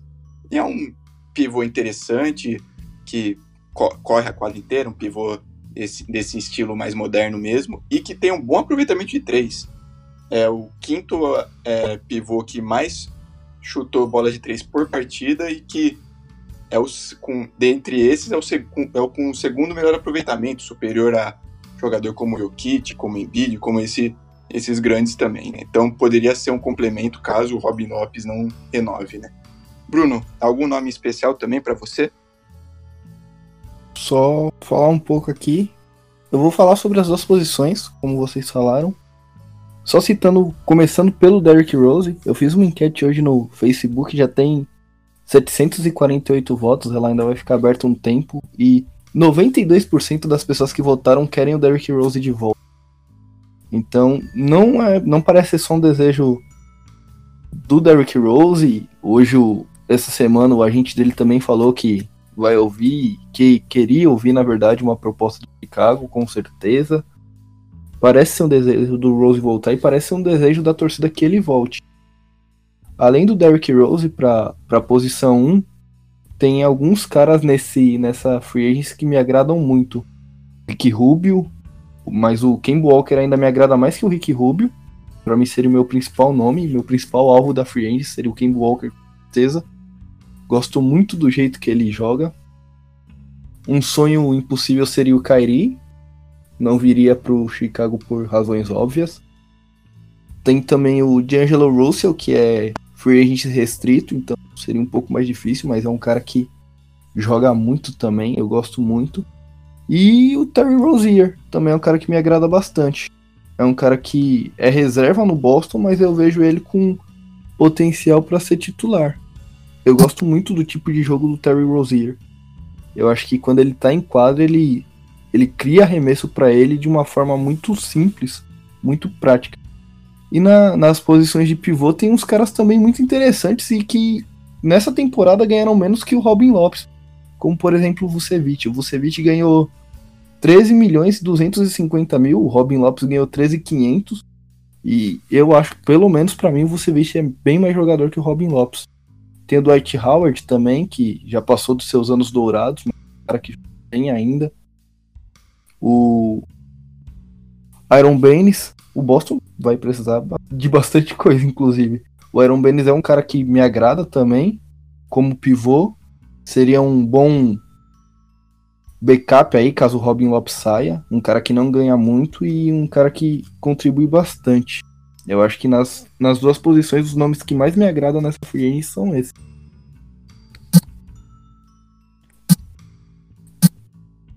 Perfeito, perfeito.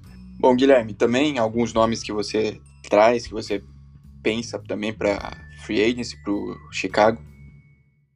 Uh, primeiro que eu acho que a contratação do Derrick Rose é bem plausível, bem plausível mesmo, porque a gente sabe que, embora o histórico do Garforman e do John não seja muito bom, uh, eles têm o costume de tomar algumas decisões meio populistas. E uma delas foi, por exemplo, trazer o Rondo e o, e o Dwayne Wade em 2016 para jogar fumaça na, na saída do Rose e do Joaquim Noah. Outra foi demitir o Fred Hoiberg. A trazer o Jabari Parker, que é o nativo de Chicago, foi uma decisão populista. Então eu acho que para jogar uma para diminuir a fumaça, assim, eu acho que trazer o Derrick Rose pode ser uma válvula de escape pro front office. Eu não sei se é uma boa ideia. Eu gostaria, mas eu não sei se é, se é uma ideia boa. Eu gostaria puramente por gosto pessoal, pelo carinho que eu tenho pelo Derrick Rose. Mas outros nomes que eu trouxe aqui são mais para compor elenco, sexto homem, sexto homens. Eu botei o Kemba Walker como grande objetivo, mas eu acho muito difícil. E eu trouxe o Bojan Bogdanovic, que eu acho que é um dos melhores sexto homens da liga hoje. eu acho um nome muito interessante para compor elenco e, e tentar fazer um crescimento mais ou menos como o do Kings desse ano. E outra volta que seria para Chicago, o Taj Gibson, porque eu vejo hoje nosso nossa frontcourt está meio rasa, porque tem teoricamente o Robin Lopes ou o Wendell Carter Jr., né? Depende de quem vai ser o titular, depende de quem vai ser o reserva só para fazer banco e o Felício. Então acho que o Taj Gibson colocaria um, uma profundidade a mais no nosso frontcourt. Muito bem, muito bem. Vinícius, para finalizar, alguns nomes também. Derrick Rose, como sempre. Vale lembrar que o Derrick Rose ganha hoje 2 milhões no, em Minnesota, então pode ser um contrato acessível para Chicago. Então, Felipe, eu vou passar por alguns nomes aí que eu vi.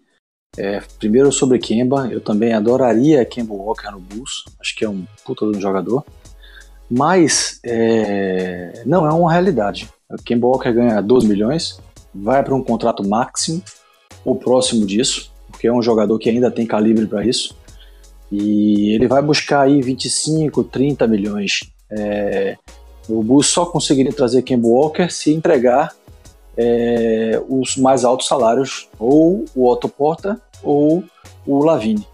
Então, acho que fica um pouco mais no sonho, eu acho mais distante. Falando de opções plausíveis, eu acho que Rose é totalmente plausível e essa colocação do Guilherme aí foi muito assertiva. É, o, o FO do Bulls é populista e eu acho que Rose pô, é, levanta é, é multidões aí em Chicago. Eu, eu, eu sou um cara que acompanho, o Rony falou que começou a acompanhar o Bulls lá em 90, nos anos 90. Eu também, é, então eu comecei a acompanhar o Bulls em 91, eu vi os títulos de 91, 92, 93, depois 96, 97, 98, todos na TV, todos na Bandeirantes. Eu sou viúva de Michael Jordan, não sou viúva de Derrick Rose, mas molecada do Twitter, por exemplo, se eu falar qualquer coisa aí no Twitter sobre Derrick Rose ruim, desce em pau, porque a turma é. Os torcedores mais recentes do Bulls são todos torcedores que vieram no, no rastro de Derrick Rose. Eu acho que o Rose seria uma boa, mas se tiver um encaixe de um elenco. Por exemplo, é, se o Bulls é, drafta um Jamoran ou até um Darius Garland como, como sua pick número um, acho que não faz sentido trazer Derrick Rose porque você não teria um elenco equilibrado. Você precisaria ter um cara que seja mais defensivo, talvez o próprio Dan, ou se o Dan for, negócio, for negociado, um Beverly. Contudo, se o Bulls não drafta um, um point guard, aí eu acho que caberia um Rose para revezar com o Dan lá. São estilos bem diferentes. Rose não é um grande defensor, mas é um cara explosivo ainda, apesar de tudo. Então eu acho que depende muito da, da formação do elenco. Outros bons nomes para point guard, que acho que é a posição mais carente hoje, uma das mais, é o Collinson, você citou lá no início do pod, Felipe, do Indiana, é do Pacers. Eu, eu gosto também do Rubio. Acho que são nomes que não, não vão levantar assim os holofotes todos, mas são caras que agregariam a um elenco. E, e da turma, acho que o Bulls não tem hoje um, um power forward reserva. A gente tinha três, Markkanen, é, Bobby Portes e Jabari, mandamos dois desses para Washington e a gente ficou sem nenhum reserva. Então hoje o triângulo ali é Lopes, Wendell e Lauri. Eu, se Lopes não renovar, eu traria um cara que o Guilherme indicou, que eu gosto bastante também. Eu acho que ele faria esse papel do, do veterano, mentor, bom de locker room, é, bom de vestiário, né? E que entrega ainda coisas em quadra, que é o Taj Gibson. Sempre gostei muito dele. Acho que foi um dos grandes acertos no draft do, do, do FO do Buzi. Tem acertos também, eles têm. E acho que é isso. Mais ou menos é o quadro que eu desenho.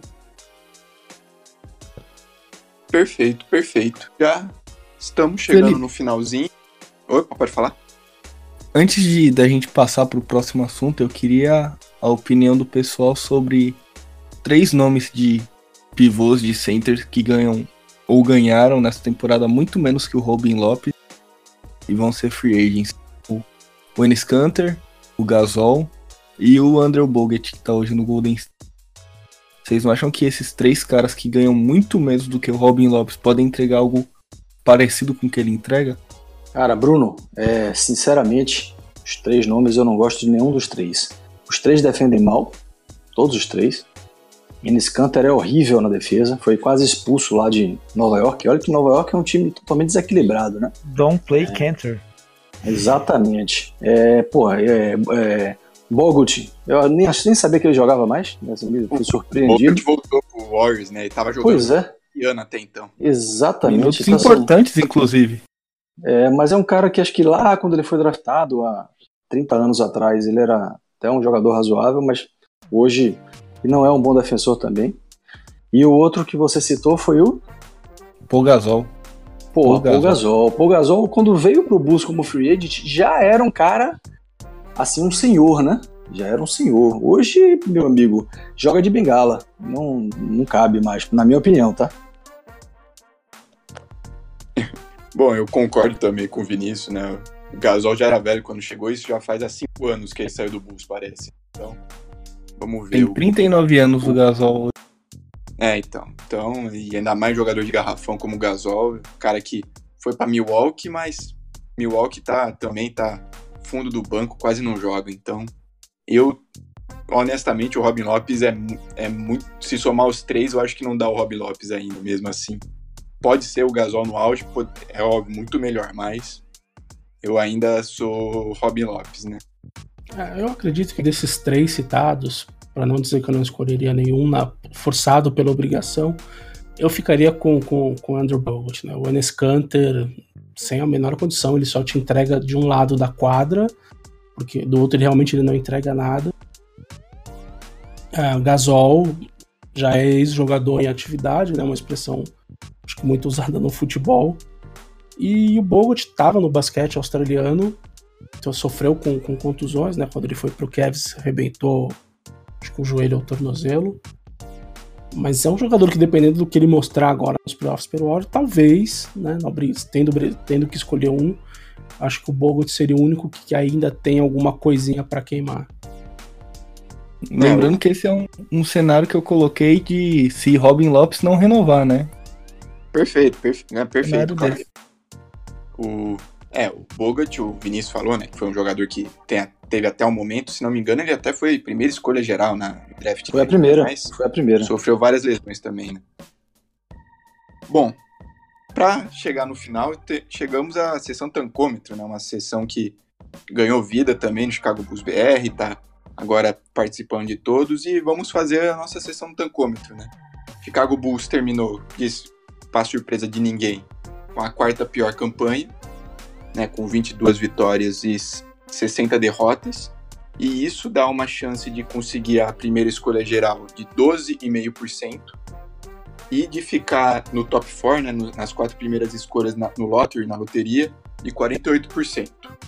Lembrando que as três primeiras escolhas têm a, têm a mesma probabilidade de conseguir tanto a primeira escolha quanto o top 4. Nas quatro primeiras, no caso, a primeira escolha geral, cada Nova York, Cleveland, Phoenix tem 14% de chance. E eu gostaria de saber dos nossos convidados aqui qual, quais nomes eles pensam, né? E aí também eu acho que a gente já falou bastante do Zion, a gente já falou bastante do Jamoran. Talvez tratar alguns nomes diferentes, né? O falou do Darius Garland também um pouquinho. Tem o Jared Cover, que Texas Tech, que já chegou, já deve ser abaixo do top 3 do, desse próximo draft. Então, Rony, para começar, quem você nessa primeira rodada com o Bulls, quem você vê interessante além de Jamoran e Zion? Deixa eu só me intrometer, Felipe e Rony. É, eu acho que valia a pena. É, você foi, foi bem, bem, bem assertivo aí quando você disse. A gente sempre fala do, do Zion, do Barrett e do Jamoran, né? Porque são os caras top 3. Acho que valia, até por curiosidade, eu tinha curiosidade de conhecer assim. E se a gente ficar em quarto mesmo, né? Que aí é fora dos caras que estão no holofote. Quem você traria?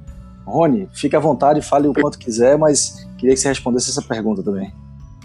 Uh, bom, ah, como vocês já falaram, né? O Zion é a pick número um, acho que ela é uma non-brainer, né?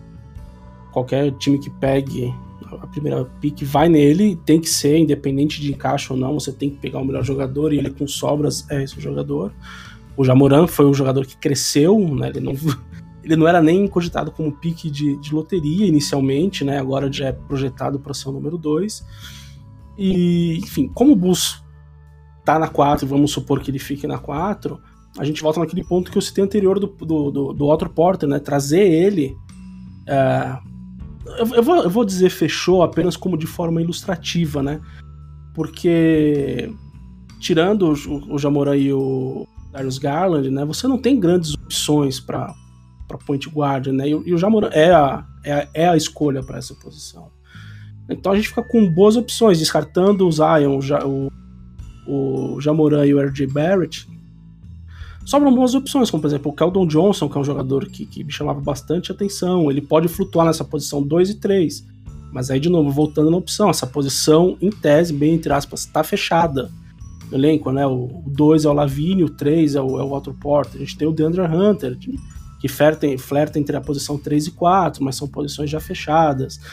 Cameron Reddish, que pode jogar de 2 e de 3, ou Nasir Little, é, Darius Garland, já falei, o Romeo Langford também são jogadores que viriam em tese para posições que o time já tem jogadores fechados, né? Então, por isso que eu falei que é na, naquela troca do, do Walter Porter, o Bulls meio que fechou, de certa forma, uma porta de, de encaixe para jogadores no elenco. Tinha que fazer a troca, foi muito bem feita, né? Mas gerou esse, esse conflito né, o que em algum momento me fez até achar que o Bulls pudesse fechar um pacote com as suas duas picks para tentar entrar no, no, no, top 2, top 3, para tentar pegar justamente os, os, jogadores que precisa, né?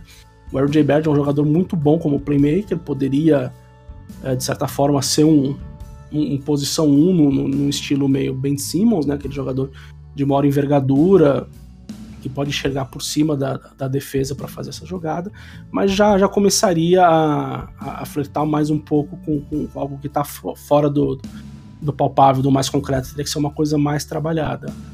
E seria mais ou menos essa questão mesmo, né, de você escolher a, a melhor pique, né, temos outras, o pessoal fala muito do, do Rui Hashimura, mas eu não vejo esse potencial todo, né, tem algumas mocks já colocaram ele como opção de, de pique do Bulls, espero que não seja, posso estar completamente enganado, mas eu ficaria nisso, né? Não podendo ser um desses do, dos três mais citados, que seriam o Zion, o Jai e o, e o RJ. Talvez seriam Keldon Johnson, é, Cameron Reddish, Nasir Little, Darius Garland e o Romeo Langford. Não, não fugiria muito disso.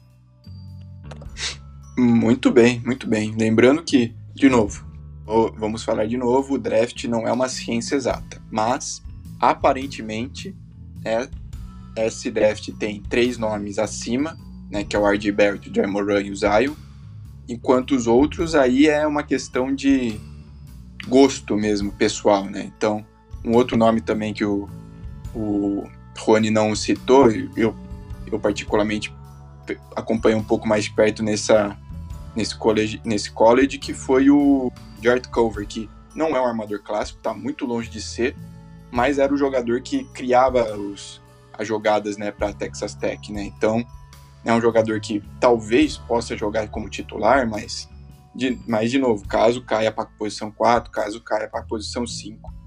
É, Guilherme, também algum nome queria se aprofundar em outro, outras, outros prospectos? Uh, eu vou confessar que eu não sou eu não sou de acompanhar a NCAA, não tá no meu costume, mas eu fico na expectativa de conseguir o Já mesmo e tudo der certo, que ele venha ser nosso point guard. E é. Não, não, não vou fugir muito disso porque eu, a NCAA tá fora do meu, meu alcance para fazer grandes opiniões. Se, se vocês me permitem só uma coisa, eu gostaria de, até na opinião das pessoas, as, se alguém pudesse emendar, é, no caso hipotético do Bulls pegar a pick 1, é, como vocês veriam a questão de fazer uma, uma trade down para pegar o Já e ainda sair com alguma coisa de lucro no draft? Como vocês veriam isso? Olha, bom, eu partindo da minha opinião, um trade down acho que é, é óbvio, é possível, mas é que por se usar, eu acho que seria um seria mais um papel de bobo que a diretoria poderia ter feito, né? Mas Pode ser uma opção, claro, o, o objetivo principal de Chicago é, o, é a armação, mas eu tenho sérias dúvidas. Se ficar com a pick 1 e querer trocar ou não selecionar o Zion, eu acho. Eu acho pelo menos uma loucura que muita gente vai criticar, que seria mais ou menos como, sei lá, o Sacramento passou o Doncic porque já tinha o Darren Fox, uma coisa assim. É, mas é justamente por esse nível de loucura do, do, do front office, né, que essa, essa ideia ela me chegou a passar pela cabeça, né, de eles buscarem o encaixe em detrimento do, do talento.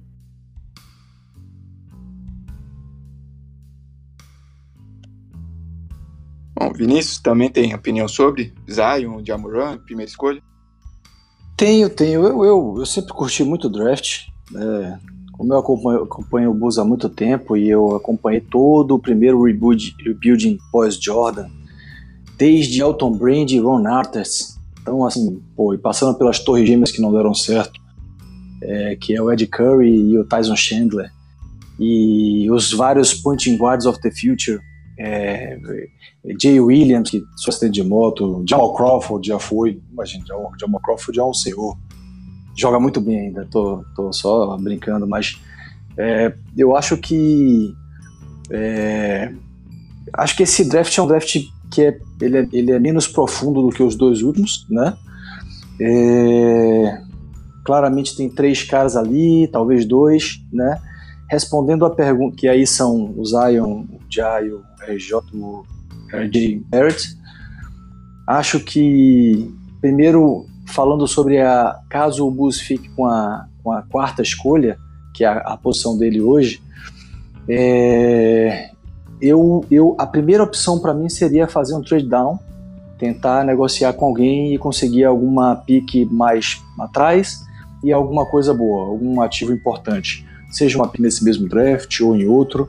Por exemplo, o Boston tem, sei lá, tem um caminhão de pique, né? O Boston hoje teria a pique do Memphis, que seria ali uma pique 7, 8, 9, e tem a pique do, do próprio Kings, que seria uma pique já 12, 14. Então, quem sabe?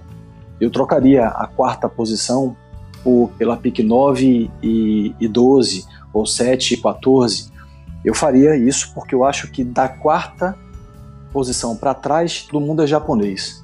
Acho que vai ser aquele, aquele draft que, tipo o draft de 2013, lá do, do é, Anthony Bennett, que foi escolhido como primeiro, que é uma das piores escolhas de pick 1 da história, e o 15 foi o Giannis. Então acho que esse draft também vai ser assim, é, um ou dois na frente e vai ter os, os melhores caras vão estar lá, é, joias escondidas é, por dentro do draft. É, caso não role a troca, se tiver que escolher um nome, meu nome hoje seria, Felipe, assim como você apontou, o Cover. É, apesar de ter jogado mal os dois jogos lá contra o no tournament, né, é, a semifinal e a final, é, mas ao mesmo tempo que ele jogou mal em termos de chute, ele mostrou o jogo é, versátil que ele tem. Ele é aquele cara que é, não é especialista, não é o, o fodástico em nada, mas ele é bom, é regular para bom em quase tudo. Pega rebote bem, passa bem, tem um post-up bem, chuta razoavelmente. Então, se tivesse que escolher um nome, seria ele. É, só algumas. É, relembrando, o tancômetro cresceu, virou uma página, então, pessoal que está ouvindo o podcast, segue a gente lá, tancômetro, arroba tancômetro. É, tancômetro tem uma seção lá que fala da estatística nua e crua. Então, só para jogar um balde de água fria na torcida, de vez em quando é bom, é, o Bulls tem 25,7% de chance de ficar com a pick 6. O Bulls está terminando em quarto, mas tem 20, quase 26% de chance de acabar com a pick 6. Enquanto tem apenas 24,7% de chance de acabar com a pick top 2 que, seria um Jal ou um Zion. Então vejam que o Bulls tem mais chance de terminar com a pick 6 do que terminar com uma das duas primeiras. Tem que contar com a sorte, esse draft vai ser muito louco, vai ter muita surpresa. E respondendo a pergunta do, do Rony, é, eu acho que o cara que pegar o Zion e trocar, ele tem que ser muito corajoso, tem que ter muita opinião. Porque se ele conseguir não ser decapitado pela torcida no dia seguinte do draft, é, ele vai ter que contar com que o Zion seja um bust e o cara que ele tenha trocado seja o, o cara do draft, porque senão ele vai ficar marcado pela vida por ter deixado passar o Zion. Então eu, eu até para jogar na retaguarda, se o Bulls ficasse com a primeira escolha, eu não, não trocava, mesmo com as questões de fit. E aí o Felipe colocou muito bem. O Sacramento ano passado não pegou o Doncic porque tinha o, o Fox e ficou com medo do Fox é, perder espaço, ter divisão na condução de bola. O Fox está brilhando, ótimo, ok, mas Doncic era o cara. E Zion eu colocaria no Bulls de olho fechado e faria um revezamento entre ele, o Wendell Carter Jr. e Laurie e, e pagava para ver. E vamos ver o que que dá e se tiver que trocar alguém mais adiante, troca. Mas acho que na posição que o Bulls está, tem que pegar o melhor talento e o melhor talento do draft hoje é o Zion. Perfeito, perfeito. É. Como o Vinícius falou, né? O cara que troca, faz um trade down pro Zion, ele tem, é, a frase, né? Tem muito mais coragem do que juízo, né? Então, vamos ver. É, Bruno, você também tem algum, algum nome interessante, algum que você observou, alguma coisa parecida? Eu acho que eu vou surpreender aqui, hein? Porque eu vou falar de um nome que ninguém falou. Me agrada muito o Kobe White, de North Carolina, como guard. Eu gosto muito do jeito que ele joga. Me agradou muito o jeito que ele foi no March Madness, apesar de não ter chegado muito longe. Mas é um jogador que parecia ser muito decisivo quando North Carolina precisava dele, chamava o jogo, não se escondia, ia para dentro do, do adversário. Então é um estilo de jogo que me agrada muito. Se a gente ficasse aí entre quarto, quinto, sexto, eu, eu pegaria ele. Inclusive eu fiquei hoje brincando no Tankation, que é o site que você fica fazendo lá o o, o sorteio, né? Você faz um sorteio fictício e eu fiz 10 vezes e das 10 vezes a gente ficou uma vez na primeira posição. E na maioria das vezes a gente ficou em quinto, sexto. E toda vez que a gente ficava em quinto, sexto, aparecia lá Kobe White. Não, não fiquei triste não, me agrada.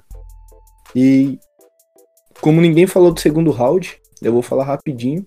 Eu gosto muito do, do Ty Jerome, de Virgínia também é um cara que jogou muito bem e como escolha de segundo round. É um nome, para mim, interessante. Ô, ô Bruno, deixa muito eu bom, só. Muito bom. Felipe, é. deixa eu só aproveitar. É, ah. é, é, ainda bem que Bruno não é o cara que vai tirar a bolinha lá, né? No dia 14 do 5, porque um azar, né? O cara. 10 vezes a gente só conseguiu o pique 1 em 1, Bruno. Você não vai ser nosso representante lá na, no dia 14 do 5, tá? Eu diria que eu fui quase um Kobe Bryant sorteando o grupo do Brasil no Mundial, viu? Desse é jeito. verdade. Agora, legal para aproveitar o pique de segundo round, não sei se todos aqui vão arriscar, né? Eu, eu gosto muito. Ah, o Booster tem uma pique que foi uma, acho que foi uma, inclusive um acerto da diretoria.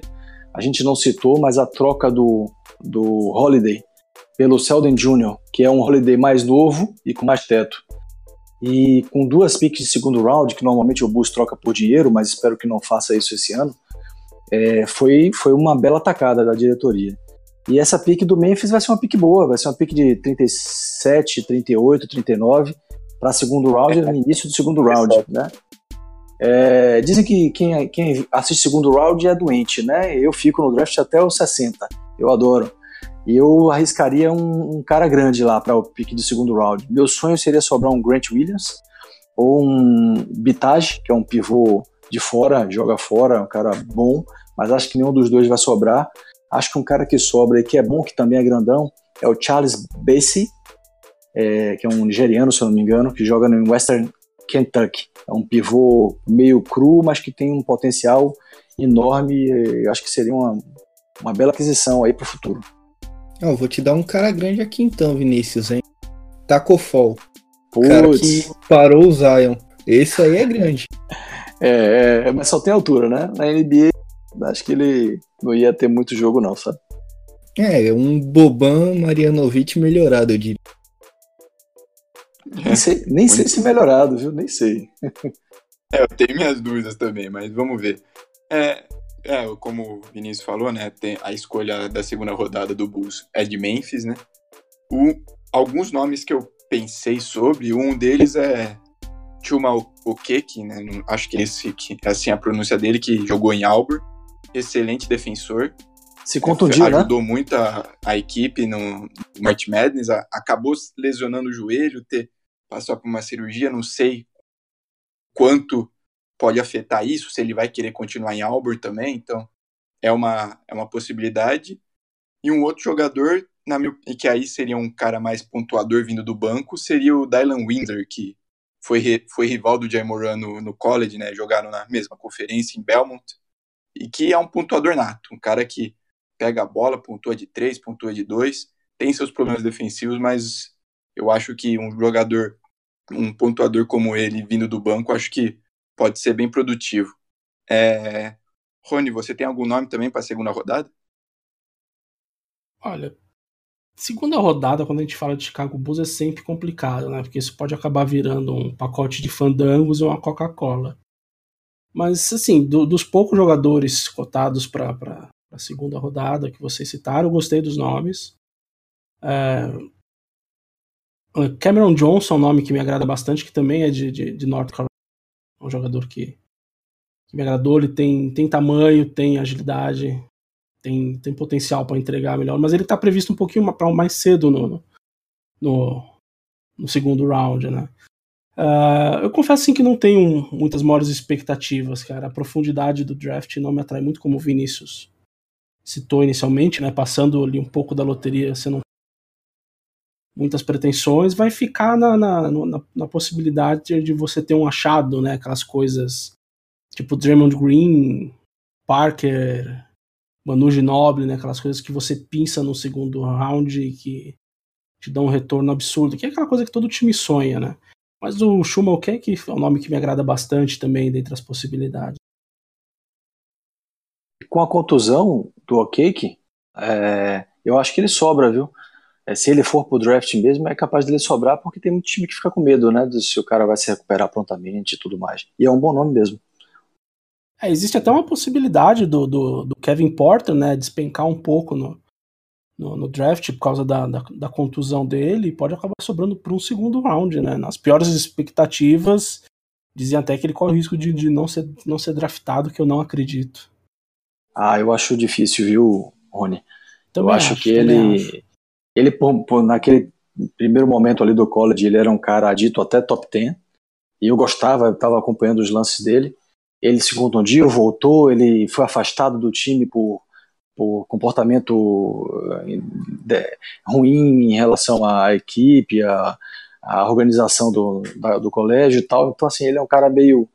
Eu vejo ele como um Lavigne, assim, em termos não de comportamento, mas um cara com um QI não tão alto, apesar que Lavigne vem evoluindo muito, e que é um cara que tem muita criatividade. Acho que ele vai ser um estilo se ele colocar a cabeça no lugar, mas acho que ele não escapa ali da posição 20, não. Ele deve sair, para mim, na minha opinião, entre final de lottery e no máximo até vigésimo.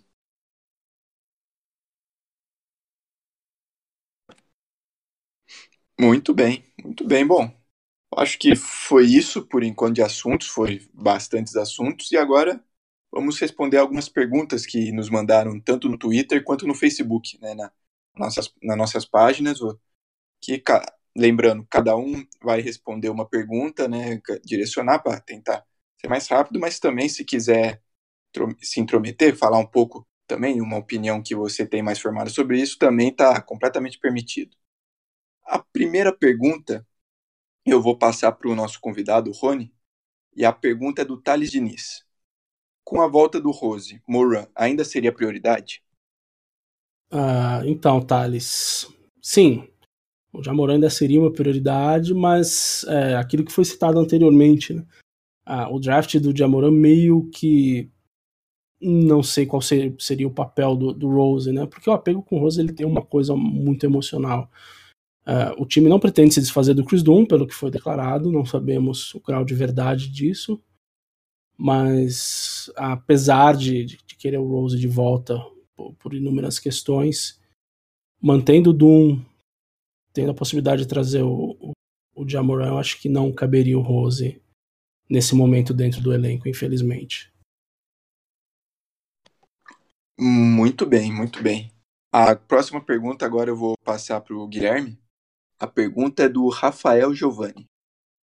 É, com a possível demissão do coach do Kings, possível já efetivado, inclusive. Trazer, trazer o David Jogger seria uma boa? Acho que a gente respondeu isso antes, né? O Dave Jogger, para mim, é o melhor técnico possível pro cenário do Bulls. Mas eu não vejo o front office fazendo isso. De jeito nenhum, infelizmente. Eu acho que o Dave Jurger é sensacional. Ele é um cara que ajeita a defesa. Ele é um cara que bota o time para correr. Ele... O time do, do Kings joga, joga bonito. É legal de ver o time do Kings jogar. Tava sendo legal, né? Porque demitiram o Jurger. Então, sim. Técnico ideal. Melhor do que o Jim Boylan. E eu acho que melhor do que qualquer outra alternativa. Eu acho que, inclusive, o que tava salvando o Jim Boylan no cargo Inclusive, até mesmo por parte da mídia, foi comentado mais cedo que não se dava nomes pro lugar, é porque não tinha muito nome no mercado, de fato. O Jason Kidd tá, tá quase voltando pra liga agora. Enfim, eu acho complicado. Eu acho que o Jäger é o melhor cenário possível, mas eu também não vejo acontecendo. Muito bem, muito bem. Próxima pergunta eu vou passar para o Bruno. A pergunta é também relacionada, né, que a gente inclusive já falou, que é do Diogo Carvalho, né, que se acha que o Bruce precisa contratar um novo coach, né? É sim ou claro, né, Bruno? É, que essa daí é só mandar um abraço mesmo pro Diogo Carvalho, porque essa a gente já respondeu aqui com absoluta certeza e dissecamos bastante esse assunto. Perfeito, perfeito. A próxima pergunta que vai para o Vinícius, e aí é de um ex-integrante, da, inclusive do Chicago Bulls BR, que inclusive participou dos podcasts antigos, que é do Vitor Silva. E aí a pergunta dele é: dos jogadores que vieram por contrapeso nas trocas, quem você manteria ou não e por quê? Abraços e sucesso. Também sucesso para o Vitor, também para nova empreitada. Vinícius, qual a sua opinião? Você já falou de alguns jogadores também, o Wayne Selden, que você falou no, que veio por troca de segundo round, né? É isso aí. Fala, Vitão. Um abraço, hein? Logo você vai estar aí no, no podcast. Vitor contribuiu muito aí com, com o Chicago Bulls BR. É, cara, a gente falou, todo mundo falou sobre isso, né? Só para não deixar sem resposta. Dos que vieram como contrapeso, foi só o Selden, se eu não me engano. Porque eu gosto do Ati, mas ele já estava lá. Eu gosto do Shaq Harrison, mas ele não veio de contrapeso de nada, ele veio contratado. É, então, para mim, eu manteria o Sheldon, Sheldon Jr. Eu acho que ele é um cara que, que compõe um elenco mais ali fundo de rotação, mas compõe, acho que ele tem algum teto. Gosto dele, manteria ele e acho que cabe. É isso. Muito bem. Muito bem. A próxima pergunta é do 2K47. E a pergunta dele é: no mundo perfeito, onde pegamos a, a pick número 1, um, draftamos o Zion e Rose voltou, até onde o Bulls poderia chegar? E mesmo não tendo a pick, draftando outro jogador, o que o Bulls aspira para a próxima temporada? Bom, talvez seja o mundo ideal ter o Zion, ter a primeira escolha geral. O Rose voltando, a, ele e o Dan poderiam ser um bom, um bom fit, como o Vinícius falou, né? De um jogador mais melhor defensivamente, o outro já melhor pontuador, né? ainda explosivo, né? Depois de tantas lesões. Então, e o Zion é um é um prospecto de outro mundo, né? Comparam ele com o Anthony Davis quando ele saiu, né? Então, melhor prospecto desde o Anthony Davis. Então, eu acho que seria uma projeção muito grande, muito alta de aí a obrigação do Chicago Bulls brigar por playoff. E, mas mesmo assim, mesmo se isso não aconteceu, eu acredito que o Chicago Bulls tem capacidade de brigar por playoff a próxima temporada até porque a gente está no leste, o leste não tem tanta competição, então tomara que nossa projeção para a próxima temporada, minha projeção, por exemplo, de brigar para o playoff, de estar lá, seja, seja verdadeira, né? Nesse mundo perfeito aí, eu tô sentado na primeira fileira vendo a final. Vendo o Bus na final. Com o Zion, com o Derrick Rose e entrega as taças. Perfeito, perfeito. Ah, Aí a próxima pergunta eu volto para o nosso convidado, a pergunta também do Joe Carvalho, né? Se o Bulls ficar com a pick 4 e não conseguir draftar Zion, que a RJ ou Moran, quem seria o melhor encaixe para Chicago? Aí a gente já falou de vários nomes, aí, é, Rony, qual sua opção você realmente gostaria de selecionar? Ah, na pick 4, descartando as melhores picks, eu ficaria entre Keldon Johnson, e Cameron Reddish, possivelmente. Muito bem, muito bem. A próxima pergunta vai de novo para o Guilherme, né? É, quer dizer, vai, vai para o Bruno, perdão. É, no cenário em que o Bulls tem a segunda escolha, RJ Barrett ou Jamoran, levando em consideração o melhor fit. Se for o melhor fit, é o Jamoran, né? Não é mesmo, Bruno? É, se for o melhor fit, é o. Antes do Otto, era o Barrett. Agora, precisa de Jamoran. Apesar que eu gostava, eu gosto muito do RJ Barrett. Eu sou um Duke fanboy declarado de carteirinha. Gosto muito de. A maioria dos jogadores que saíram de Duke foram. Mas pensando no fit de.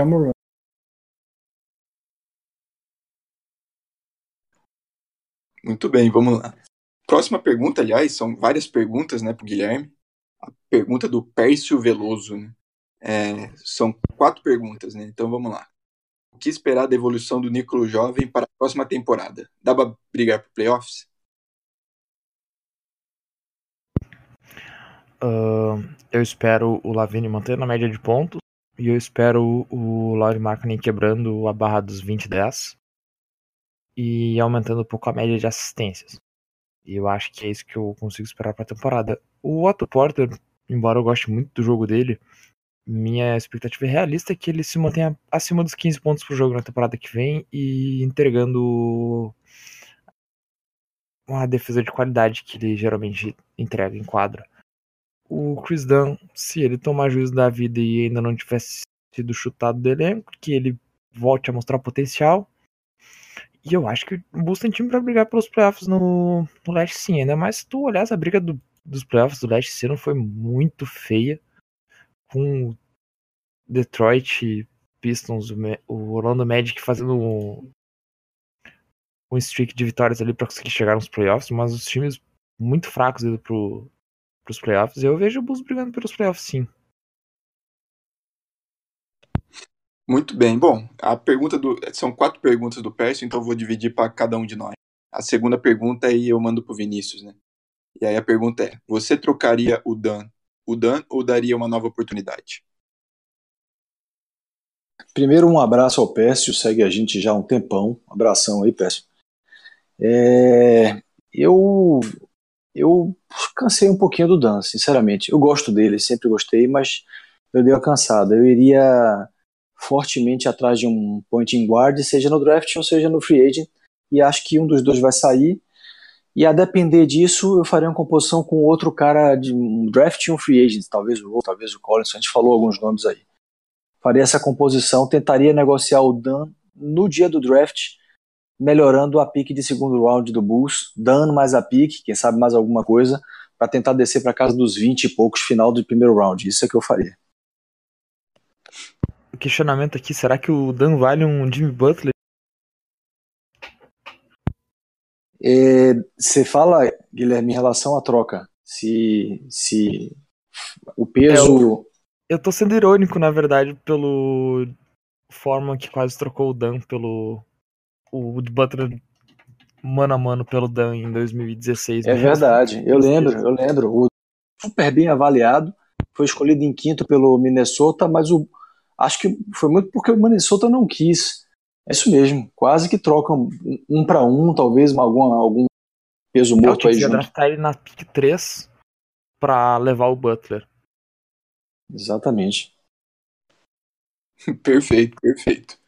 Bom, a terceira pergunta do Pércio seria não seria uma pergunta, né, mas é uma avaliação futuro, avaliação ao futuro do Felício, né? Felício tá no Chicago, tá ganhando um bom salário, tá contrato até 2020, 2021.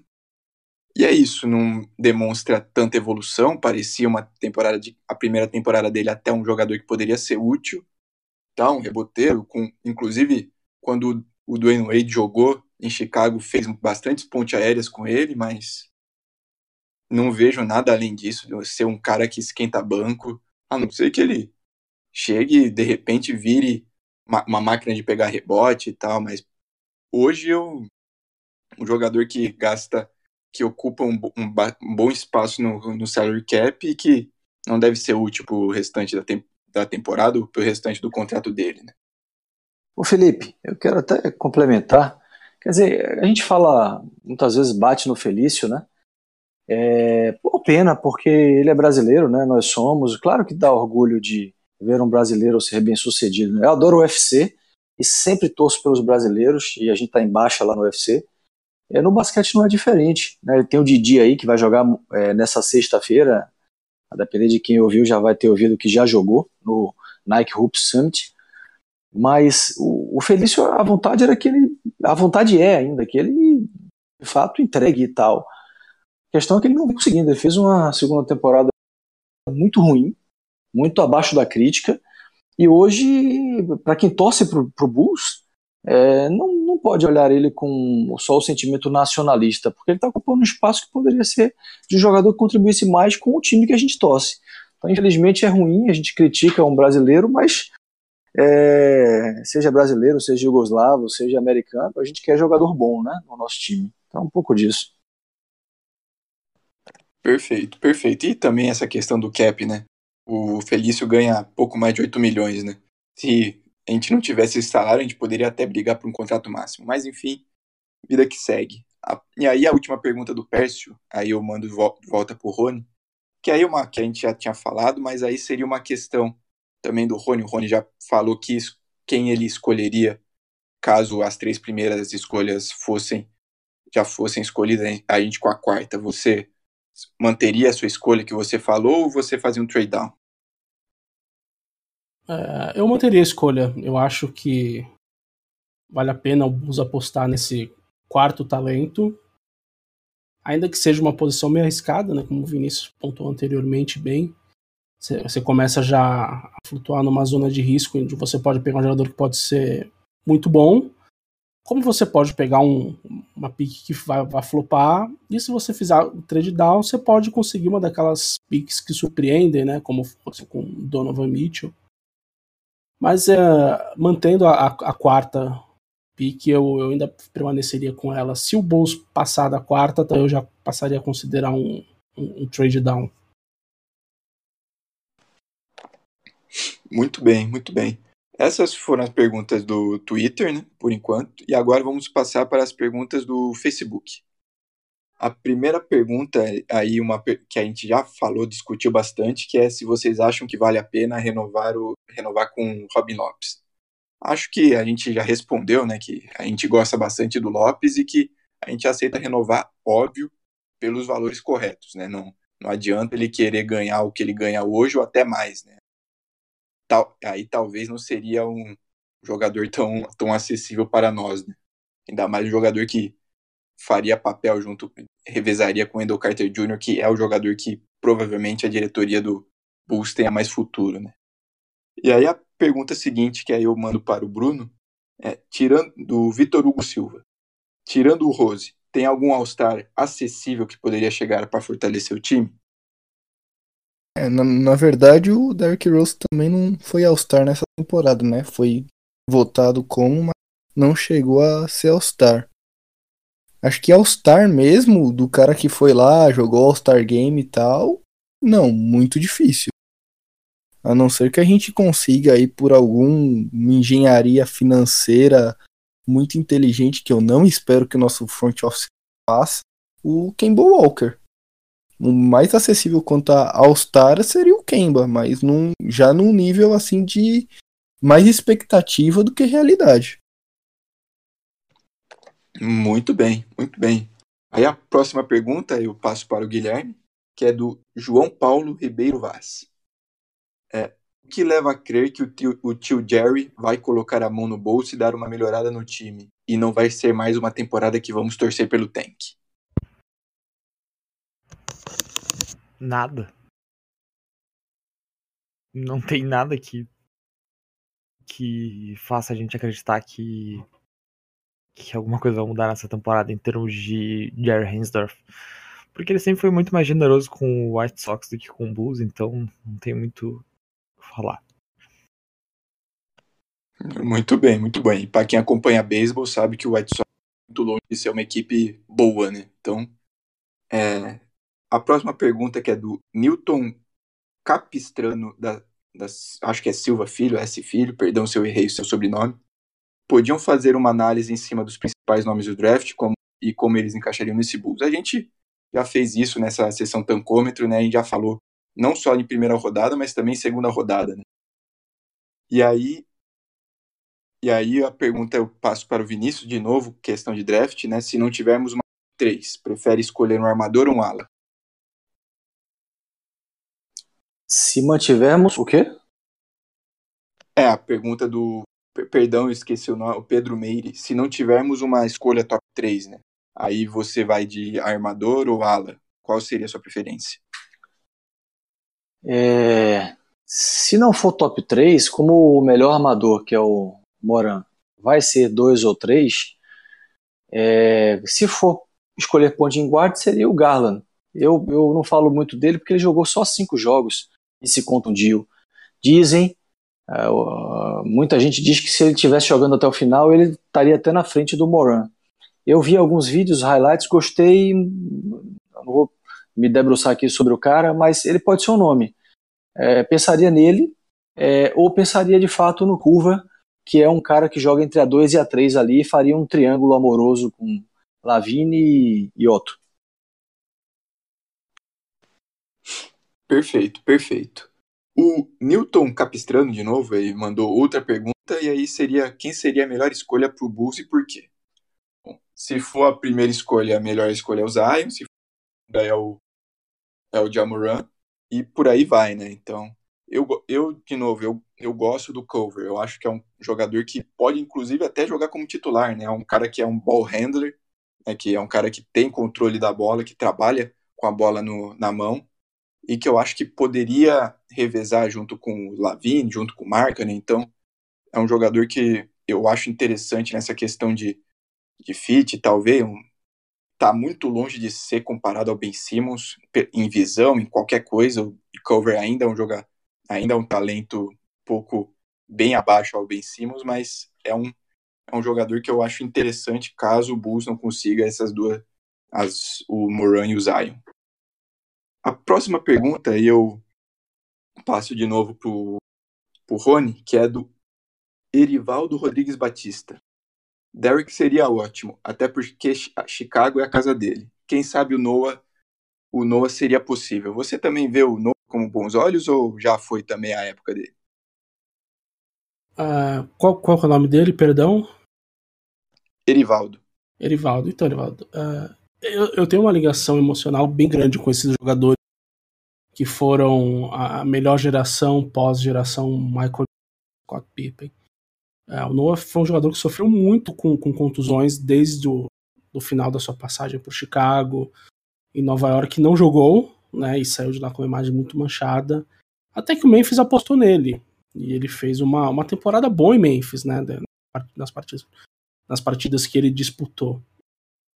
Uh, o Noah seria uma opção interessante para compor o elenco, considerando saídas de, de, de Robin Lopes, ele seria cumpriria esse papel de, de mentor perfeitamente né, no desenvolvimento do, do Wendell Carter Jr. E seria um bom agrado, mas assim, teria que vir por salário de veterano, dentro de condições específicas, sabendo que ele pode se machucar a qualquer momento e não entregar resultado para a equipe. E, enfim, mas basicamente seria uma contratação mais de fundo emocional do que de técnico. Ainda que sim, que se ele conseguisse manter em forma e não se machucar, ele consegue entregar é, uma defesa, rebotes e um, e um, e um playmaking para a posição 5 muito interessante para pra, as equipes ainda.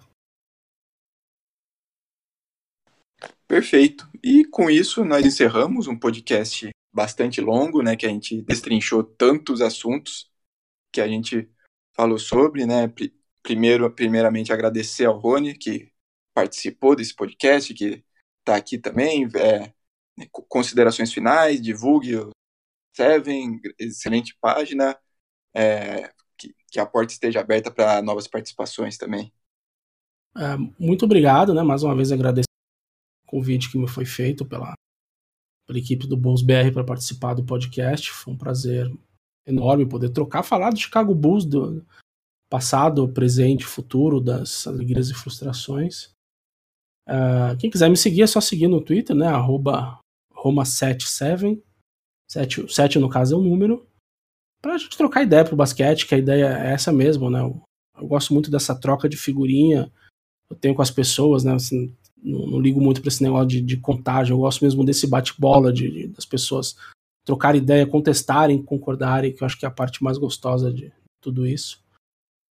E, enfim, entender o convite para quem quiser participar, trocar ideia, estamos sempre por aí. Muito obrigado mais uma vez. Isso aí. E também agradecer também a toda a equipe do Chicago Bulls BR que esteve em peso hoje no podcast. Não, não é não é para menos também, né? Final de temporada, cada, vamos cada um com a sua opinião, cada um com a sua ideia. Então, agradecer ao Bruno, agradecer ao Guilherme, agradecer ao Vinícius, a todos também, cada um. É, Bruno, considerações finais também? Só agradecer todo mundo, agradecer a galera do Facebook que vem tendo uma recepção muito legal. A enquete do Derrick Rose vai ficar aberta por mais algum tempo, então você que ainda não votou, vai lá, vota. Você quer ver o Derrick e pedir pro pessoal continuar interagindo, continuar seguindo a gente. Ainda vai ter muita coisa.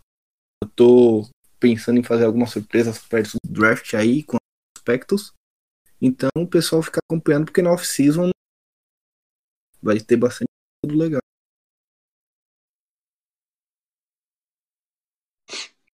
Perfeito, perfeito. É, Guilherme também? Valeu, valeu. Uh, tem nada de consideração, só só agradecer mesmo, mais um podcast aí.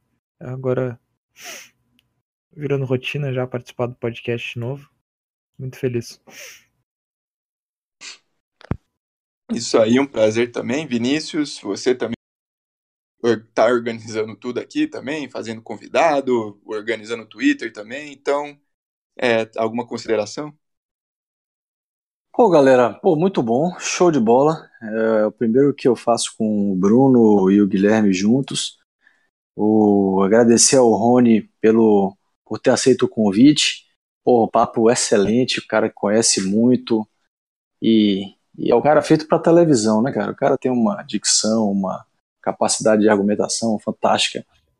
Já, já ganhou um fã aí. É, galera que nos curte no Twitter, siga-nos, continue seguindo. A temporada acabou, mas tem muita coisa boa aí. Vem lottery, vem draft. E para quem tanca, esse é o melhor momento. Então agora é a cereja do bolo, né? Continua curtindo a gente lá, comentando, discutindo. E vamos para frente. Um abração. É isso aí. É mais um podcast feito, um pouco longo. É, agradecer de novo a você que está escutando a gente, que confia no nosso trabalho.